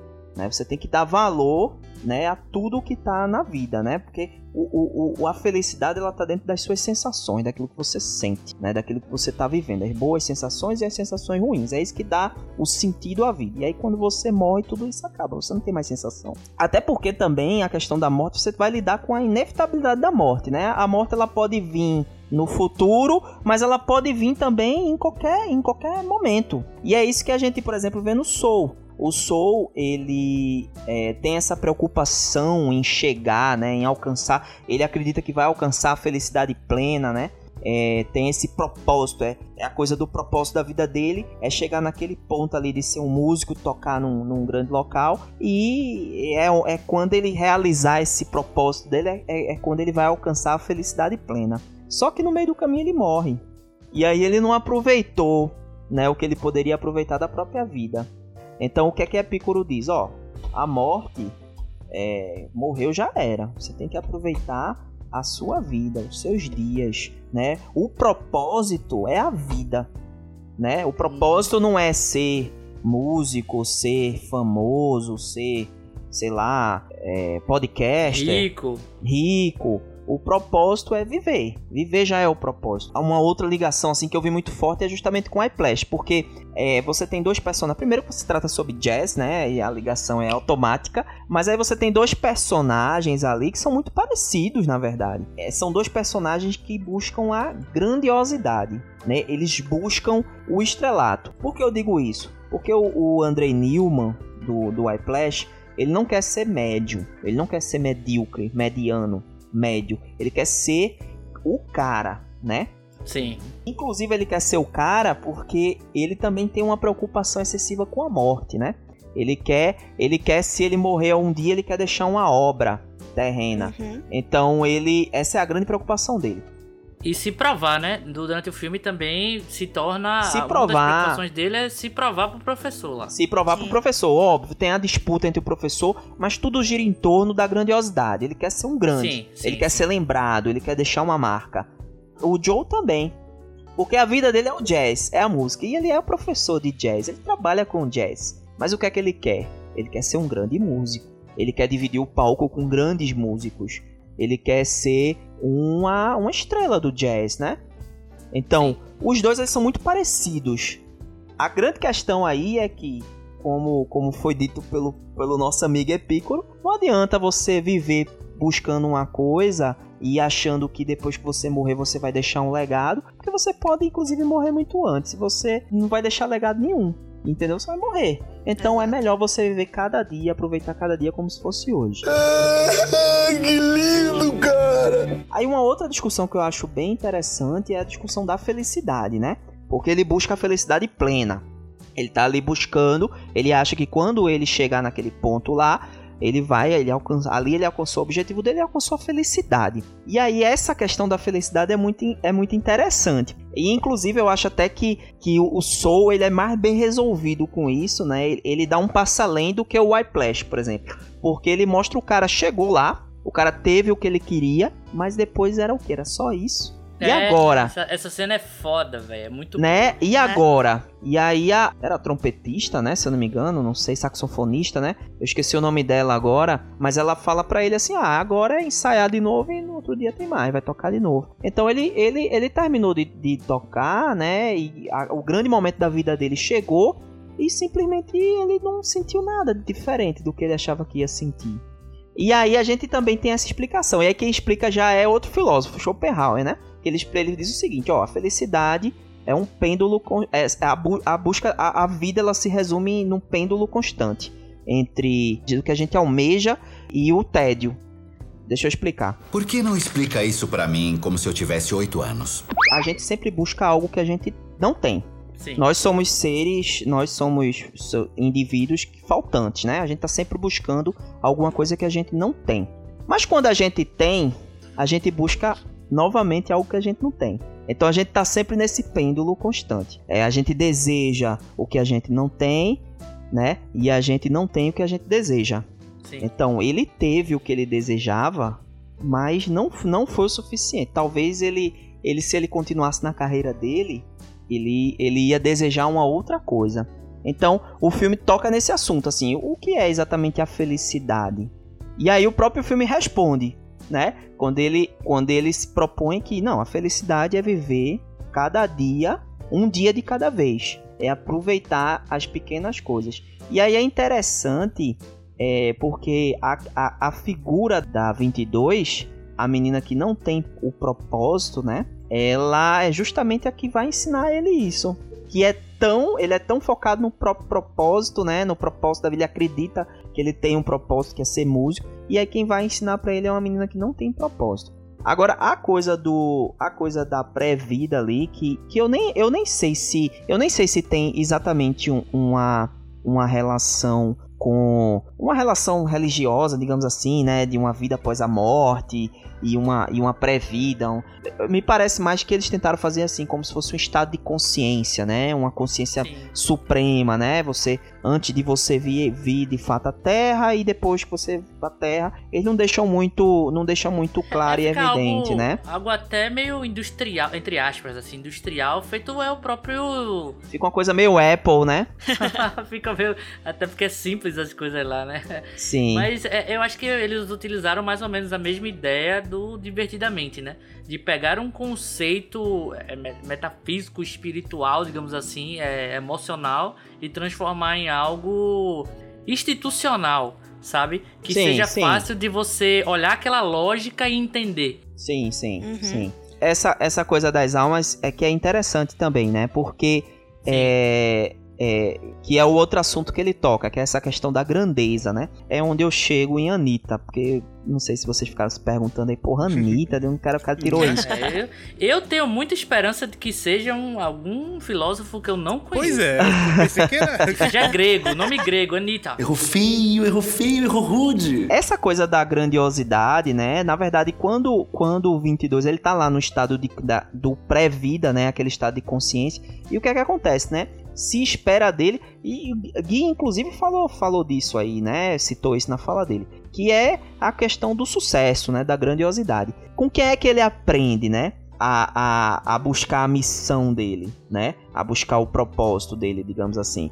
Ele aprende com outros grandes, né? Com notáveis Sim. com Muhammad Ali, com Madre Teresa, com Copérnico, né? Inclusive, o personagem do Joe é confundido com outro grande, né? Com outro notável, um humano notável que faleceu. Então, a questão da grandiosidade também está muito presente, né? Porque o 22, ele não se enquadra naquele, naquele, naquele lugar, né? De, ele não tá buscando a grandiosidade. O 22, ele enxerga, ele enxerga as pequenas coisas da vida, né? Ele enxerga as pequenas coisas, ele enxerga a folha caindo e tudo mais, A pizza. a pizza. Pirulito. E aí o, o filme toca justamente nesse assunto, né? Que bate de frente com o iPlash, porque o iPlash é uma busca pela grandiosidade, que quanto mais você vai sofrer, quanto mais você vai se dedicar, se afastar dos amigos, se afastar da namorada, não viver, você tem mais possibilidade de para você alcançar a grandeza, você tem que ser assim. E a mensagem disso é justamente o oposto, né? Você não Sim. precisa disso pra ter para para ter uma vida plena, virtuosa. Basta você viver, basta você aproveitar a vida. O propósito é a própria vida. Então ela aproveita as pequenas coisas e aí ela dá uma lição nele por conta disso. Mas aí o que é que tem que a ver com Anitta, né? Eu tava quando eu essa parte. assisti, é, quando eu assisti o, o, o Soul e aí que ele chega naquele, naquela cena que ele toca e aí ele não, ele sente que, porra, cá terminou, era só isso. Fiz uma analogia porque eu assisti o documentário da Anitta no Netflix, eu não assisti todo, eu assisti, eu acho que uns cinco episódios, não sei. E aí me surpreendeu muito. Eu fiz um exercício, na verdade, porque o filme não te dá essa possibilidade, mas eu fiz um exercício de que vamos dizer que ele Joe se, ele se satisfez com aquilo ali, é, ele encarou aquilo ali como o início de um ciclo, né? E aí ele vai dar prosseguimento àquela vida do suposto sucesso, né? Do, do que ele do que ele acredita que é a felicidade. E aí eu me lembrei do documentário da Anitta, porque a Anitta é uma figura que apesar de eu não gostar da música dela e cagar para o que ela faz, mas ela é uma figura que ela começou né, como uma funkeira simples, ela sempre teve, o documentário mostra muito isso, né? Ela sempre teve a, a, a vontade de ser uma grande. E ela se tornou. Tudo bem, a gente pode discutir a qualidade da música dela, né? Que não é só da música dela, mas é da música atual, né? Como um produto e tudo mais. Mas o fato é que a Anitta é conhecida no mundo inteiro. Então ela, ela alcançou o sucesso pra ela, digamos assim. Mas a vida dela é uma merda. É o que que não, a que custa ela, a- ela alcançou, né, o sucesso. Exatamente. a Sim, vida dela é uma sim. merda. Ela, ela é uma pessoa que ela tem relações é, líquidas, vazias. O, o documentário deixa isso muito, muito visível, assim. E a vida dela é muito pobre. Ela é festa, show, ensaio. Festa, show, ensaio. Aí ela para pra, pra ter uma pausa com a família, namora, não sei o que, sai com um, sai com outro cara, não sei o que, curte a vida, mas volta sempre pro mesmo ciclo. Festa, show e ensaio. E é bom que você falou que isso tá no documentário, porque aí, pra galera evitar de cancelar a gente aí, é, tá, tá registrado lá. A gente tá analisando outra obra agora. Sim, Então tá sim. certo. Não é uma crítica à Anitta. Mas Tem quem goste da música. Eu não gosto, eu não curto. E acho a vida dela vazia. Não, não- eu não tinha. Não, não me suscitou nenhum desejo de ocupar a vida dela, entendeu? Nenhum. Uhum. Até porque você não tem quadril pra isso. Não tem um quadril pra isso, exatamente, nem rebolado. Mas o que me chamou a atenção foi justamente isso, né? Fazendo o exercício aí de, de criação, né? Digamos assim, de uma, de uma possibilidade para Soul, de analisar ali se ele prosseguisse a carreira, de fato ele não ia nunca alcançar a felicidade, porque a vida dele ia ser de privação, né? Ele ia, ele ia estar o tempo todo é, é, é, tendo uma vida repetitiva. E aí, a mensagem do filme é justamente também essa, né? Você, você busca tanto um, um, um, um estrelato, um sucesso, algo a mais que você acha que vai ser aquilo que vai é, é dar o mudar a sua vida, quando na verdade é tudo a, a vida. Não deixa de ser a vida, vai ser normal. Você vai, você beleza, você chegou naquele ponto ali, mas vai ser uma vida normal, como qualquer uma. Talvez mais mais privada das relações humanas, né? Que importam. Sim. Então, depois dessa, desse- dessa palestra aqui, né? Fez pensar. Gostei, Rudá. Gostei. Embasado, pô, pô, o programa mais embasado que a gente já fez na vida aí, ó. É, mas é o Um filme, né? bibliografia ainda Né? mais, bibliografia. Vai, vai ter referência aí, ó. Vai, vai. Na, na descrição desse episódio vai Os ter lá, livros, ó, em, os a- em ordem de ABNT, Tem que os botar. artigos, os autores. Tem que botar as referências, com certeza. Bota em tudo, viu, Rudá? Que depois eu vou pesquisar mais um pouquinho. Bater uma salva de palma aqui pro profissional. Uma coisa que eu não sei se passou batida por todo mundo, mas o que eu percebi também que esse filme mostra é a questão do, do coletivo, eu acho assim. Tipo, no quanto você pode influenciar na vida de outra pessoa. Por exemplo, tem a questão do Joe. O Joe é músico, queria, é, é, queria ser um músico famoso no jazz e tadadá, tadadá. Só que acabou sendo professor, beleza, é um cami outro caminho dentro da música. Mas ele tá, ele estando ali, ele influenciou mais duas pessoas a seguir algo que elas queriam também. Uma Sim. foi o aluno dele, né, que chamou ele pra, pra tocar lá naquele, naquele sim, bar. sim. E aquela Na menina. E, e a menina que, tipo, os outros zoavam ela, mas era a única que se, se esforçava a tocar, né? Era tocar apaixonada o- pelo era jazz apaixonada também, né? pelo jazz também, e tudo pelo tocar o. o- é, o é o que é aquilo? Um trombone, sei lá o que ela tocava uma corneta. É, eu acho que é um saxofone. Um também. saxofone, sei lá. Não, trompete. Trompete. É um trompete, É um né? Um trompete. trompete, é verdade, Pronto, trompete. A, a menina que pensou em desistir, e duas vezes ele, mesmo não sendo ele na segunda vez, mas, né, tava no corpo dele, é, ele influenciou a menina a, a não desistir, a seguir o, o sonho dela, a vontade dela. E também o ex-aluno dele que, tipo, é, sempre diz: Ah, foi por sua causa que eu não deixei a escola e segui o meu sonho. Assim, ele não percebeu isso em momento nenhum. Até quando ele votou, quando ele perguntou, ah, mas qual foi o propósito da 22? Qual era a missão dela na Terra? E lá o Zé falou, né, que, ah, vocês, é, mentores, só pensam em missão, não sei o que, não é, não é só isso. E ele não, não percebeu, ele não se ligou em momento nenhum que ele influenciou a vida de duas pessoas. Tá ligado? Depois que mostra a vida dele, tem outro menino também, né, tocando piano, uma coisa assim, que ele também ajudou.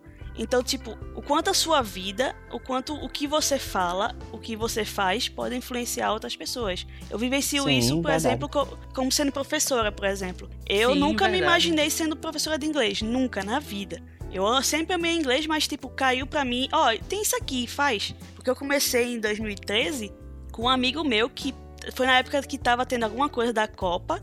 Eu acho que era a Copa ou era, Sula- ou era os Pan-Americanos, uma coisa assim. Que tava tendo no Rio. E ele foi fazer um, um coisa lá. E fez, Vanessa, ó, tu pode me substituir aqui é, durante um mês e tal, só pra eu ir fazer. tá lá. Eu fiz um mês, tranquilo, de boas. Ah, passou, passou esse mês, o que aconteceu? Eu acabei ficando e tô até hoje dando aula de inglês. Hoje em dia, paro e penso, por que eu precisei disso? Então, tipo, talvez tenha sido por uma evolução minha, como pessoa, mas hoje em dia eu falo com muitos ex-alunos meus que confiam em mim, que conversam comigo sobre várias coisas, me pedem conselho e tudo.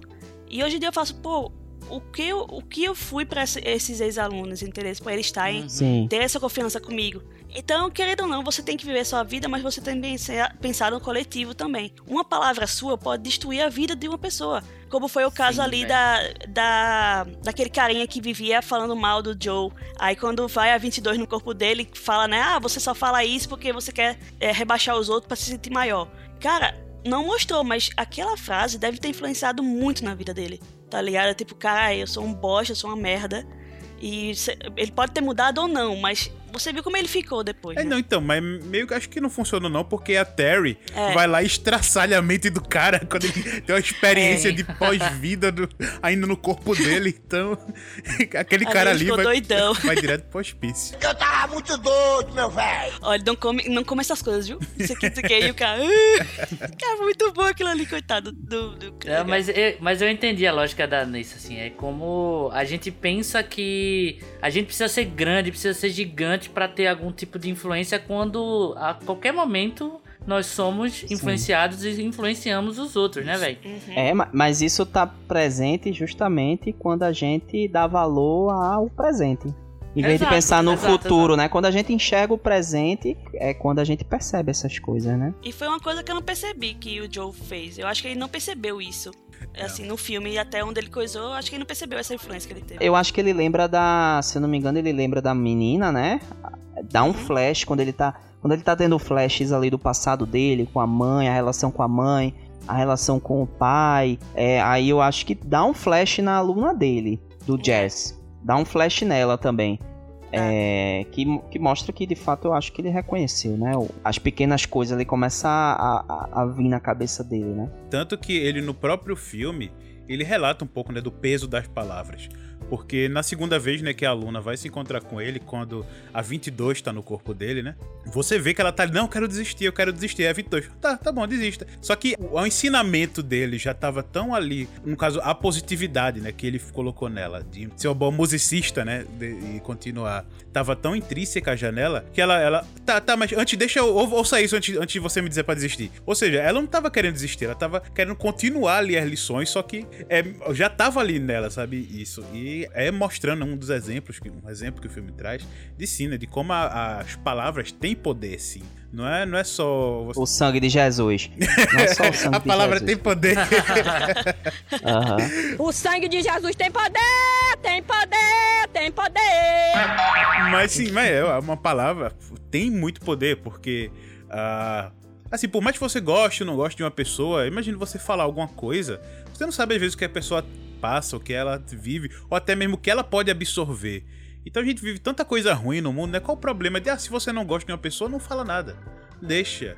Ou Exato. então- É. Da mesma forma que, por exemplo, um bom dia pode Exato. salvar uma pessoa, velho. Você dá um bom dia, perguntar como uma pessoa tá, se referir pelo nome da pessoa. Essa pessoa pode ganhar o dia dela, tá ligado? Nossa, é Então outra é- coisa. É empatia, velho. Isso empatia. eu tenho um, um exemplo que no- na época da minha escola, né? Uma amiga da gente, gente morava perto do, estava perto do centro daqui de Recife. Tem um- alguns moradores de rua e tal. E ela sempre passava e voltava no mesmo caminho. E tinha um morador de rua que sempre murmurava e todo mundo, ah, não tenho nada não, não tenho nada não. E simplesmente, uma hora ela tava passando assim sem fone e prestou atenção. A única coisa que ele falava era bom dia. Ela foi e falou de volta, tipo, bom dia. Bicho, o cara passou com um sorriso de orelha a orelha, sabe? Tipo, de. Cara, é uma Sim, coisa velho. simples de. Cara, ele é um ser humano, tá ali. Sabe, uma coisa simples, uma palavra, um bom dia, como você falou. Você tratar bem as pessoas, mostrar que. Cara, sabe, não é tudo tão ruim. Tem aqui, ó. Você pode ter uma coisinha boa Tratar as pessoas como pessoas, né, velho? Exato, exato. Você percebe na fisionomia da pessoa, tá ligado? Tipo, tem gente que fica até surpreso. Por exemplo, hoje mesmo. Foi hoje? Foi. Hoje eu fui aqui no supermercado aqui perto de casa pra comprar pão, essas coisas que tava faltando. Aí te- fica aquela pessoa com álcool em gel, né? Na, pra botar em você antes de você entrar. Eu percebo quanto aquela pessoa tá no, automa- no automático e muita gente nem fala com ela, que ela nem olha pra você. Ela só bota o álcool em gel. Só que Sim. eu sempre fui eh, ensinada, lógico, de você chegar no lugar, dizer bom dia, boa tarde, boa noite, ou qualquer coisa. Então eu cheguei lá, né? Fui eu fiz, "Ó, boa noite, tudo bom? Aí ela parou, aí ficou olhando pra minha cara, eu, e foi? Aí ela, nada não. Um Aí botou o gel, extraterrestre, né? né? Aí botou o gel em mim e fez, boa noite, viu? Aí eu, boa noite, eu entrei. Aí eu fiz esse teste várias vezes, assim, caixa de supermercado é a melhor coisa pra você fazer esse teste. Você quer que eu olhar o Sim. dia de alguém? É, por exemplo, o caixa tá lá, sempre tem aquele cliente chato, né, que reclama de tudo e tal, tal, tal. Aí já aconteceu várias vezes da pessoa da minha frente, né, destratar o pessoal da caixa. Aí o que Sim. acontece? Automaticamente acontece, isso, velho. é, eu fico puta com isso também. Automaticamente, quando a pessoa tá, fica com raiva de alguém, acaba sem querer jogando a raiva pra pessoa que não tem nada a ver. Que no, no meu caso era eu que era a próxima. Aí pegou, ela tá, ficou logo puta, né? Não sei o que, não sei o que. Aí eu só cheguei e fiz: Boa noite, tudo bom? Qual é o seu nome? Aí ela disse lá o nome, né? Aí eu fiz. Tem uns dias que são chatos, né? Assim, você tem dias que estressa, mas não se preocupe não, as coisas vai melhorar. Tudo bem, foi, foi bom o dia hoje tirando isso? Aí ela fez, foi bom, o dia foi bom, às vezes estressa mesmo, não sei o que, é cansaço, né? É, mas daqui a pouco, pensa daqui a pouco você vai pra casa, falta só uma hora pra largar ela. É verdade, né? Espero que eu não perca o ônibus. Aí eu vou, vai perder o ônibus não, não sei o que, não sei o que. Aí Começou a conversar. Daqui a pouco ela tava com um sorriso super aberto, tá ligado? Sim. Aí eu fiz, pô, Sim. que massa, pelo menos melhorei o dia de alguém. Sussa. Esse é meu objetivo de vida. Então quando a pessoa chega pra mim e fala, sei lá, pô, nesse eu tava mal, depois de conversar contigo eu fiquei melhor, pronto, ganhei meu dia ali. Acabou-se, posso morrer feliz nesse dia e tá tranquilo. Massa, massa. E você tá melhorando também o nosso dia aqui participando do nosso podcast, viu, Nessinha? Ah, Tamo junto. Ai, bonitinho. Tá saindo lágrima do meu olho, que tá tão fofinho isso. Eu queria aproveitar agora nesse a gente tá falando sobre propósito, né? E eu queria saber se vocês acreditam que vocês têm algum propósito na vida de vocês e se vocês estão fazendo a comunhão aí desse pro- suposto propósito do presente da vida, né? Se vocês estão aproveitando a caminhada e rumo a esse propósito. Olha. Olha, eu acho que, como o Paulo falou, depois que ele assistiu Soul, que ele, ele tem outra visão, ele, ele tem outra. É outro Paulo. Eu acho que, tipo, realmente. Não que eu, que eu tenha encontrado o pro- o propósito, porque eu tenho muito ainda pra caminhar. Eu espero, né, que não morra tão cedo. Mas eu acho que não tenho, não tenho assim. Não achei ainda meu propósito, mas tô no caminho. Tô aberta a ver melhor, assim, o que fazer, entendeu? Muitas pessoas já me falaram justamente que, tipo, ah, eu me sinto muito bem quando tu estás por perto. Ah, sei lá, tu melhora o dia de alguém. Então, tipo, se a minha missão foi essa, for essa, tô no caminho certo. Sussa, tranquilo. Mas se não for, eu ainda vou achar e tô curtindo, tá ligado? Tô aprendendo a curtir. Porque eu, eu sei que eu tenho meus problemas, que todo mundo tem, né? De questão de vida, de questão social e tal. E tô batalhando pra isso. Então, eu tô tentando viver o hoje. Eu sempre fui muito uma pessoa de pensar muito no passado e muito no futuro. Eu era muito apegada no, no passado. Então, eu tô tentando me esquivar disso e, e viver. Depois que eu assisti o Soul, eu fiz, caramba, eu preciso realmente viver minha vida. Esquecer do passado e viver e deixar deixar a vida me levar, como aquela música de Zeca Pagodinho, eu acho que é É, exatamente. Então deixa a vida me levar, curta o que você, o, o que o universo tá lhe mandando no momento e vai. Não ter medo do, do que vai vir, né? Essa é a questão.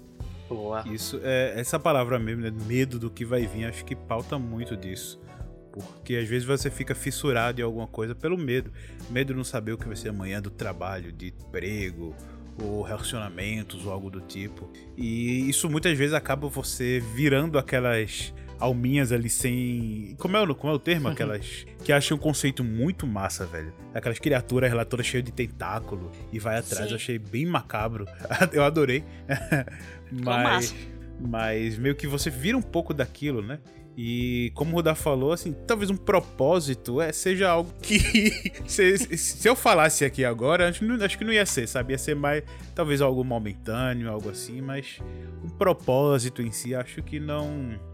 Não, não tenho nada definido, mas eu digo. Se eu colocar aqui uma miss, a missão, né? Que é a missão que faz você chegar ao seu propósito. Eu. Esse filme, lógico, eu, eu sempre gostei disso.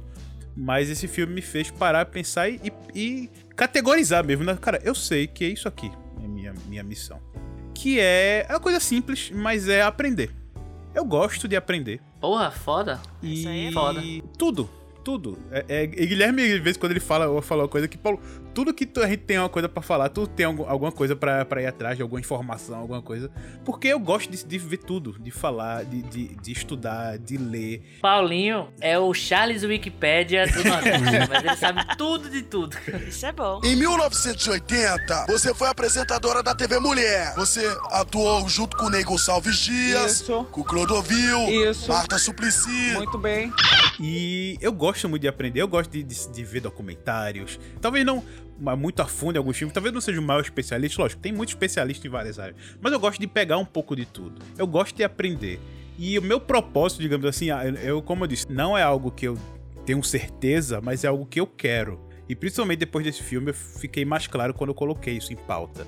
Como minha missão, eu acredito, que é aprender, eu espero que meu propósito seja passar isso.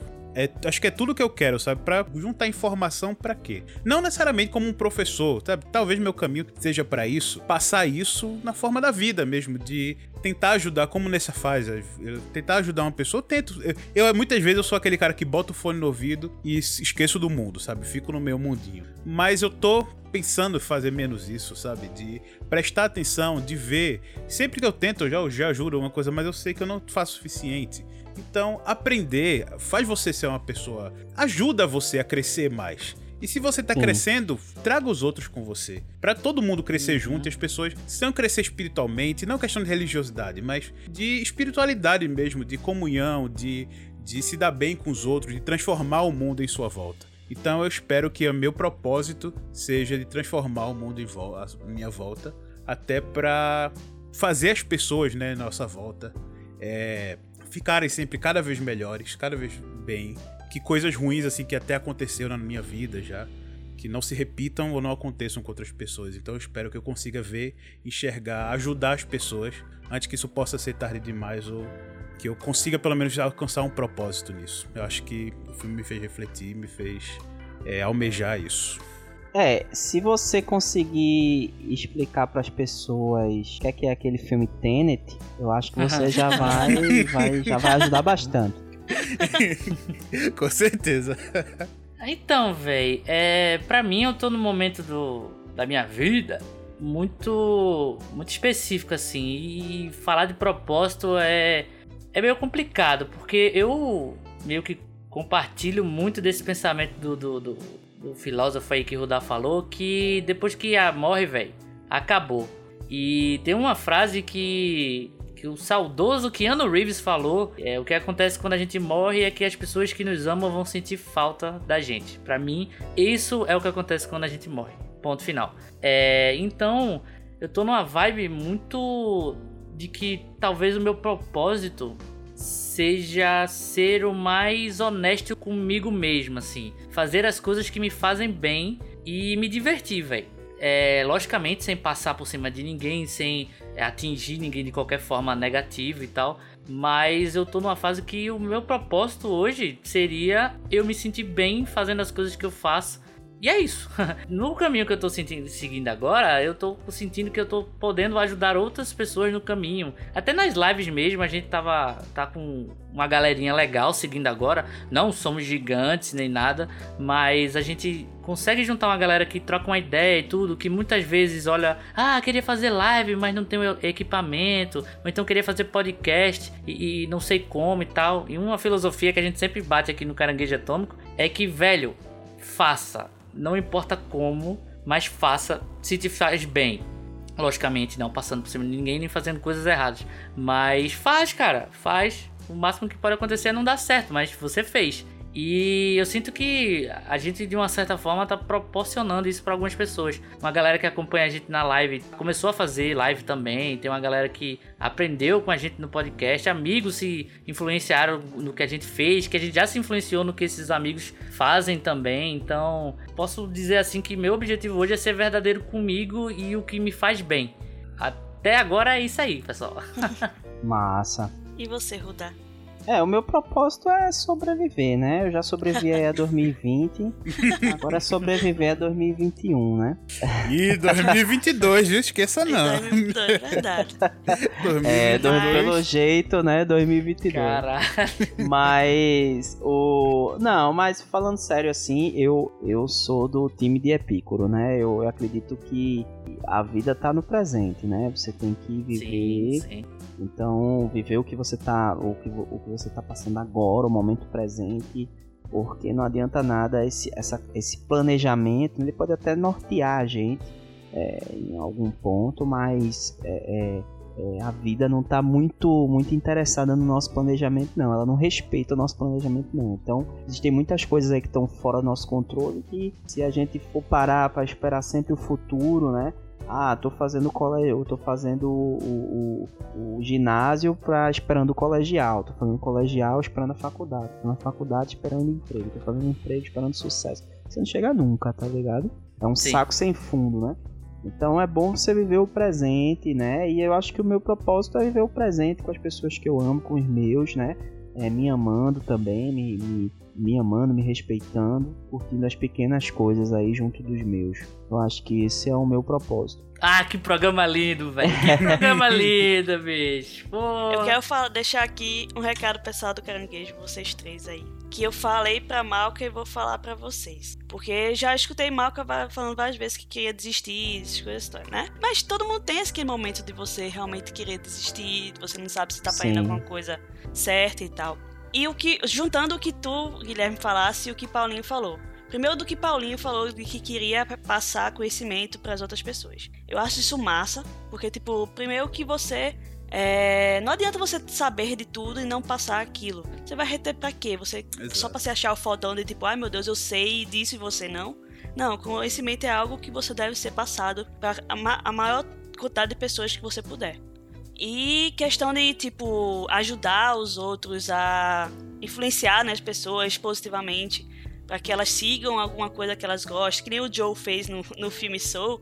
É uma coisa que vocês fazem. Vocês do Caranguejo, vocês estão fazendo. Tanto no podcast, quanto nas lives jogando, quanto no YouTube, lá nas- nos vídeos de vocês. Então, tipo, é uma coisa massa. Vocês não, vocês não imaginam o que vocês influenciam, vocês mudam a vida de uma pessoa. Mesma coisa que eu já falei pra Malca. Eu fiz, cara, Malca, quando tu votou, quando tu- as tuas lives é um motivo pra eu aguardar o dia, tá ligado? Tipo, tipo, cara, hoje vai ter live de Malca, massa. Aquele negócio que eu sei que eu vou me divertir, que vai ser massa assistir.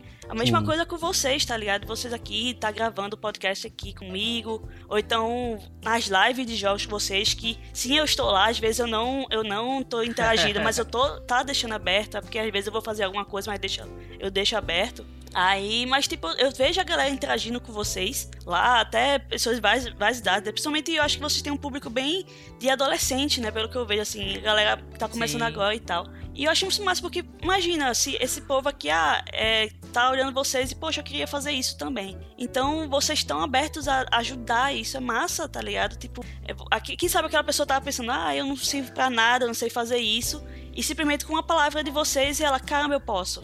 Então, é isso que você tem que fazer, tá ligado? Tipo, se isso te faz bem e você tá vendo que tá afetando positivamente outras pessoas, faça, tá ligado? Não, não desista, faça. E vai, mesmo se você ter pouco público, muito público, que seja, Jesus não começou com mil seguidores de uma vez só, não. Ele começou com um, dois, aí foi aumentando, tem os discípulos.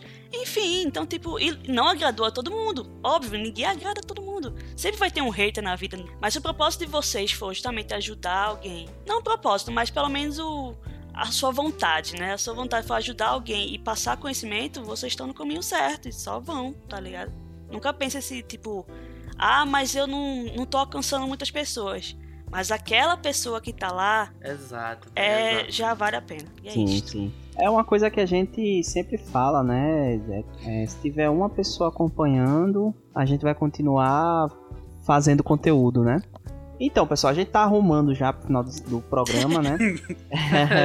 Filosofamos demais. Pode respirar, gente. Pode respirar. É, nessa deu uma rasteira aqui agora que. Caralho. Eu fiquei sentimental, Tá gente. Suando pelos olhos, né? Tá quase suando pelos Tô, olhos. tô, aí. Peguem os lencinhos. Desidratei.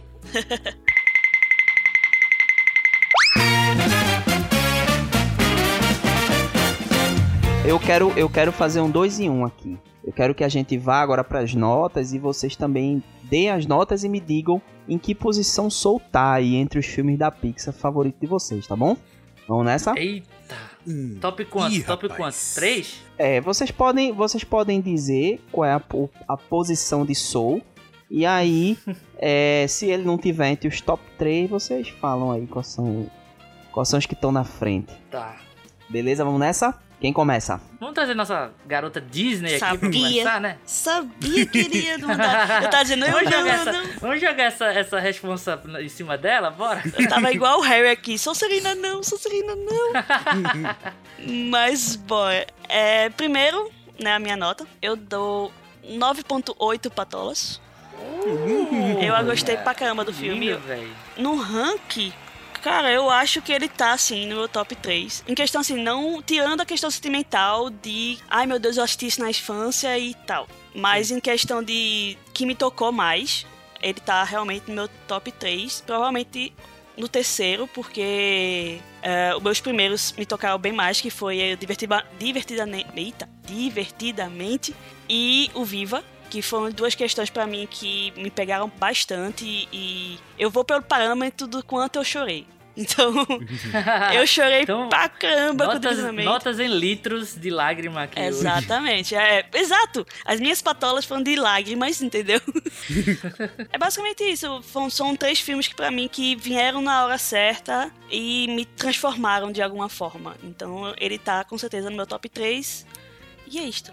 Boa. Boa. Cara, vamos, vamos lá. No top 3 dos filmes da Pixar, eu consigo sim colocar ele como primeiro lugar. Olha! Caramba! velho! Consegui colocar em O primeiro meu lugar. Woody e o meu Buzz estão me encarando aqui agora. E, e, ó, e eu gosto muito de Toy Story, mas Toy Story não está no meu top 3 da Pixar. Ah, Pra mim, o meu, meu top 3 da Pixar, eu coloco agora, né, o Soul, por tudo que... Por ser um, mais um filme legal, e é um filme, mas é um filme que toca, tem uma mensagem bonita, e, eu, e no momento que eu tô agora, ele me mudou pra, pra- melhor. Eu digo aí, o segundo, eu coloco o meu Vida de Inseto, não, pela, não tanto pela nostalgia, que infelizmente eu descobri essa semana vendo algumas coisas sobre, sobre Soul, que Vida de Inseto é um filme quase que tá esquecido.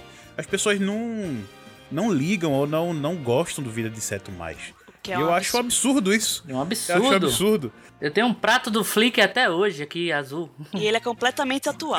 Né? Eu gosto muito do Vida de Inseto pela lição de, de que você não, não, não precisa ser é, o grande herói. Mas se você conseguir dar um jeito de conseguir superar aquele problema sem ser um herói, que é o que eles fazem ali no final, no auge, de criar o pássaro, e eles tentarem amedrontar ali o- os caranguejos. Então, esse ponto eu gosto muito do filme. Os caranguejos. Os gafanhotos. Ele olhou aqui pro caranguejo atômico e pensou que era Carangueiros voadores. Rapaz, eu acho assim, com gafanhoto dá pra bater de frente, agora com caranguejo não dava não, velho. Dava, porque eles só, iam dava, andar de lado, porra. É só ficar pra frente deles, acabou. Pronto, eu deixo aí, digo, top 1, Soul, top 2. Vida de Inseto. E o meu, pra mim, o terceiro é o Wall-E. O Wall-E, que é um filme que eu gosto É, o é muito. foda, é. Traz um pouco de E é esperança. ficção, né? Sim, Então é. o Paulinho gosta mais ainda. Não, eu gosto também da mensagem da- de esperança que ele faz, de como. Até uma crítica né, na nossa sociedade e tudo. Eu sei que tem outros filmes que tem isso, mas é uma, uma, uma mensagem que me ligou, até com a temática do filme. Então, eu, sim, muita gente pode botar outros filmes, mas meu top 3 é esse agora, o Soul. Entrando aí de rasgando o primeiro, o Wall-E em segundo e o Vida de Seto em terceiro. E a minha nota de Soul. Por tudo que ele fez, por tudo que ele tá me fazendo, as coisas que eu refleti, que eu tô refletindo, que eu tô vendo uma mudança, só, só num- de um dia pro outro, sabe? Uma atitude diferente, um jeito de pensar, de encarar as coisas, até de planejar. É, sou literalmente mudou a vida, acho que como poucos filmes, tocou de um jeito que poucos filmes me tocaram. É, Death Death Wish Wish 7. 7. Ah, eu É, sabia. mudou, mas, mas ele mudou minha vida de um jeito que acho que nenhum filme fez. Nenhuma obra, eu acho. Nenhuma obra fez. Caralho. E sim, cara, porque é, é uma coisa simples que ele coloca ali. De muitas vezes você tá saindo com um sorriso na cara, mas por dentro você é aquela criaturinha ali obcecada, com problemas, mas por fora não. Você tem que estar sorrindo, sempre estar feliz e preocupado que não, não vou conseguir alcançar, não sou bom o suficiente como as pessoas acham que eu sou. E o som me fez parar pra pensar que não, não precisa disso. Você consegue aproveitar as coisas da vida, as coisas cotidianas menores.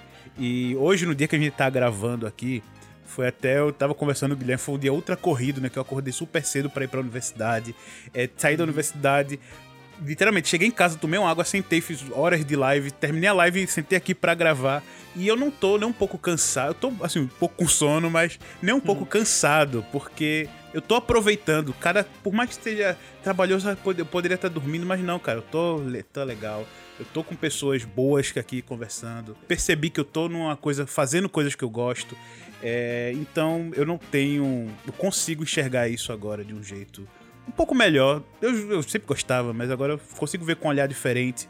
Não só me pautando o que é que vai ser amanhã, não, mas o hoje aqui, ó, tá tão legal. Pessoas que eu gosto tanto em volta. E não tenho dar como dar outra nota pra Soul, senão 10. Ah, sabia! Ah, muito, muito bom. bom. Eu ia pensei em dar 10, mas porque não, me, vão me julgar porque eu dei 10. Poxa, Não, nem vai dar, não. tá vendo? Que- em que lugar, né, soltar aí? Porra, é difícil pra caralho. Eu, eu fiz essa pergunta e me difícil, cara. arrependi, né? Porque é extremamente difícil você, dentre tantos filmes, né, bacanas da Pixar. Mas assim, eu acho que é, a minha relação de afeto com Up, eu acho que Soul, apesar de me parecer um filme tem, como a gente já conversou aqui, né, quase duas horas aqui é, conversando sobre todas as temáticas que tem, a riqueza que esse filme tem, né, de, de temáticas. E Up é mais limitado nesse quesito, mas a relação afetiva que eu tenho com Up é quase que imbatível, assim. Então, Up pra mim tá em primeiro lugar, em segundo lugar a gente tá, tem Soul, E eu acho que em terceiro, Divertidamente. E aí tem uma lista aí que pode se esbarrar, o Aoi, tem outros filmes aí que são muito bacanas também. É, Toy Story, né? Os Toy Story, todos os Toy Story são bons. É, mas os meus top Não, peraí. 3 são esses. Quatro, calma lá. Ah, é, Toy Story são quatro, né? São quatro, inclusive nosso episódio de número 6, eu acho. Então. Então, não, mas o, o- o quarto Toy Story é, é, é bom, né? Eu gosto. É bom. quarto. Só é ruim no final, mas é bom.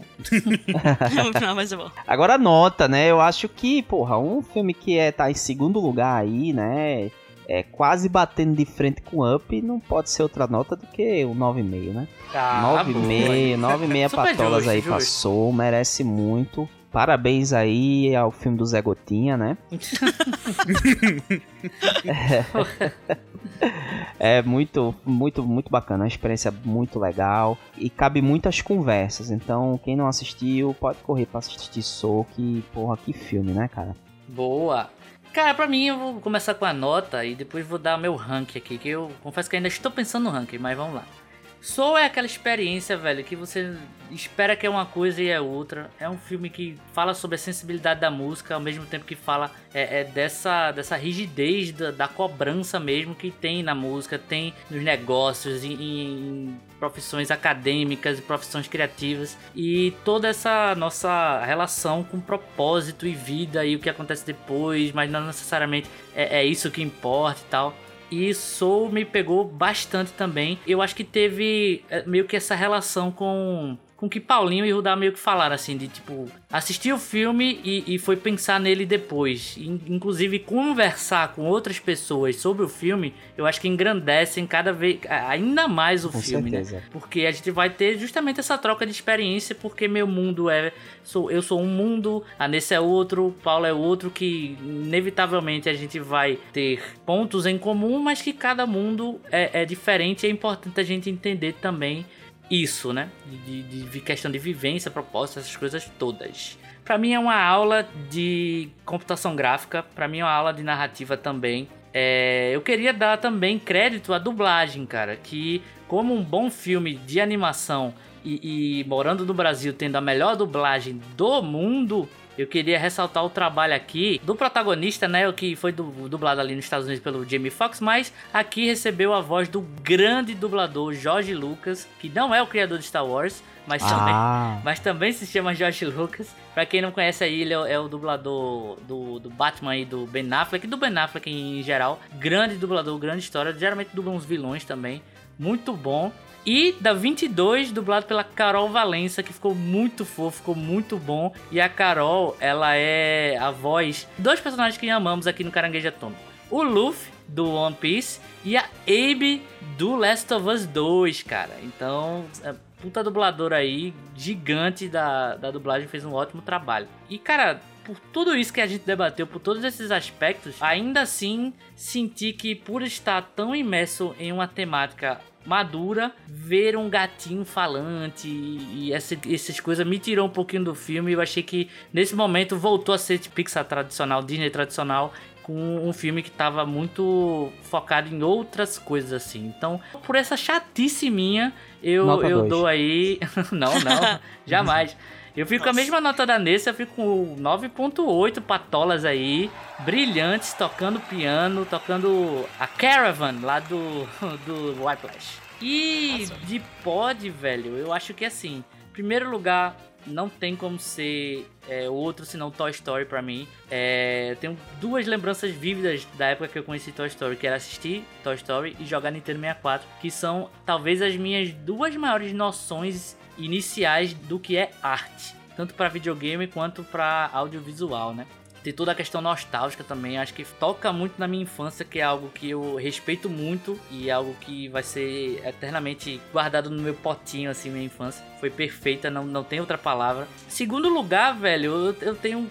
Eu, eu, eu luto muito entre Ratatouille e, e Vida de Inseto, assim, que também são filmes sobre o propósito, se você parar pra, pra pensar um pouquinho, né? Talvez o Ratatouille mais do que o Vida de Inseto, que é o grande Sete Samurais miniatura, né? e Soul eu acho que entraria justamente aí, velho, numa terceira colocação, por ser um filme maduro, por tudo que, que a gente já colocou aqui. e ser sensacional. Eu acho que pra quem gosta de arte em geral, tem um certo nível de sensibilidade para as coisas. Eu acho que é um filme indispensável.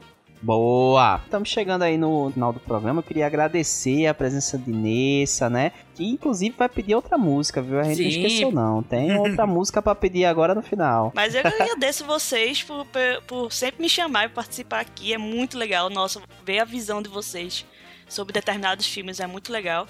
E me chamem mais vezes, estamos aqui quando vocês quiserem, Com pra qualquer coisa. Sim, Até pra, sim. sei lá, um churrasquinho depois que a pandemia passar, a gente tá dentro. Uai, isso aí tem. Tá... De certeza vai E- ter. E é isso, eu desejo. O que eu falei pra vocês ali, aquela mensagem, é real, tá? Então, eu desejo vocês só, só sucesso, velho. Espero estar aqui pra dizer, cara, eu conheci eles logo no começo, então aqui e a gente tá junto. E o pessoal acha você aonde? Ultimamente eu tô só- mais usando só o Twitter, então se quiser me achar, o Moura Underline Nessa, tamo por lá, vamos bater um papo. Maioria das, 50% das vezes, 50 não, 90% das vezes eu tô falando de Disney, mas aí vocês já levam, sabe? Mas, pra lá, porque eu abandonei mesmo o Instagram e outras coisas, mas no Twitter eu tô sempre por lá, então se quiser falar comigo, arroba Moura Underline Nessa. E também na- nas lives, né? Ela sempre cola nas lives da Malca, do Olá, lá do, do Caranguejo também. Tô de olho em todo mundo. Boa. Beleza, agora peça a sua música, vá. Você merece. Tá, não vou fazer vocês escutarem K-pop de novo, não. Mas uma música que eu achei que, é- que eu acho ela muito relaxante, a melodia dela, que é Paris in the Rain, que é de Lauve, L-A-U-V, não sei se se pronuncia assim, mas Paris in the Rain eu acho muito gostosa de escutar, então espero que vocês gostem também. Boa. Boa! Então é isso, pessoal. Eu queria só terminar o programa aqui, dando uma, uma, uma frase, porque isso me fez refletir, me fez lembrar de uma frase. Eu, não- eu não, não confesso a vocês agora que não tá me vindo na cabeça o, o autor dessa frase, mas a frase diz o seguinte: Na infância e na velhice, a felicidade está numa caixa de bombons. Olha que lindo, cara. Olha aí, ó. É isso. Viva diabetes! Não, tô brincando. Tô brincando. Como estragar o momento bonito. Cara, com a filosofia tão legal. Exatamente. Aí a gente traz aqui o lúdico e vem a- também a triste realidade, né? A, a realidade da vida é essa, diabetes, realmente. Mas é isso, pessoal. Espero que vocês tenham gostado do programa aí. E até o próximo caranguejo. Tchau, tchau, pessoal. E fiquem bem sempre. Pessoal, e ainda não tô entendendo se é soul ou se é jazz. Putz, ali voltou no tempo, falou a frase do início agora. Tá? Era uma das duas que eu ia É, falar e não queria é desperdiçar ela.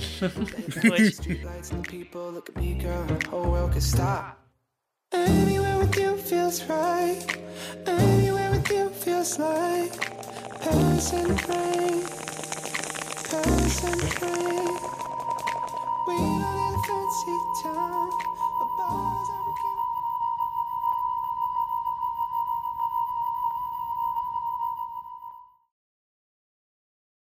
Dois estudos dessa forma. E... Ô gato, cala a boca. Desculpa aí, mas tem uns gatos, dois gatos brigando aqui. Sai, vocês Não, dois. bota a ordem, bota É a a ordem. 22 encarnada Agora. Né? É, exatamente. Bota a ordem, mas com, Bota a mas, ordem, mas com- com carinho, que você não sabe se de repente é um espíritozinho Pois aí, é. né?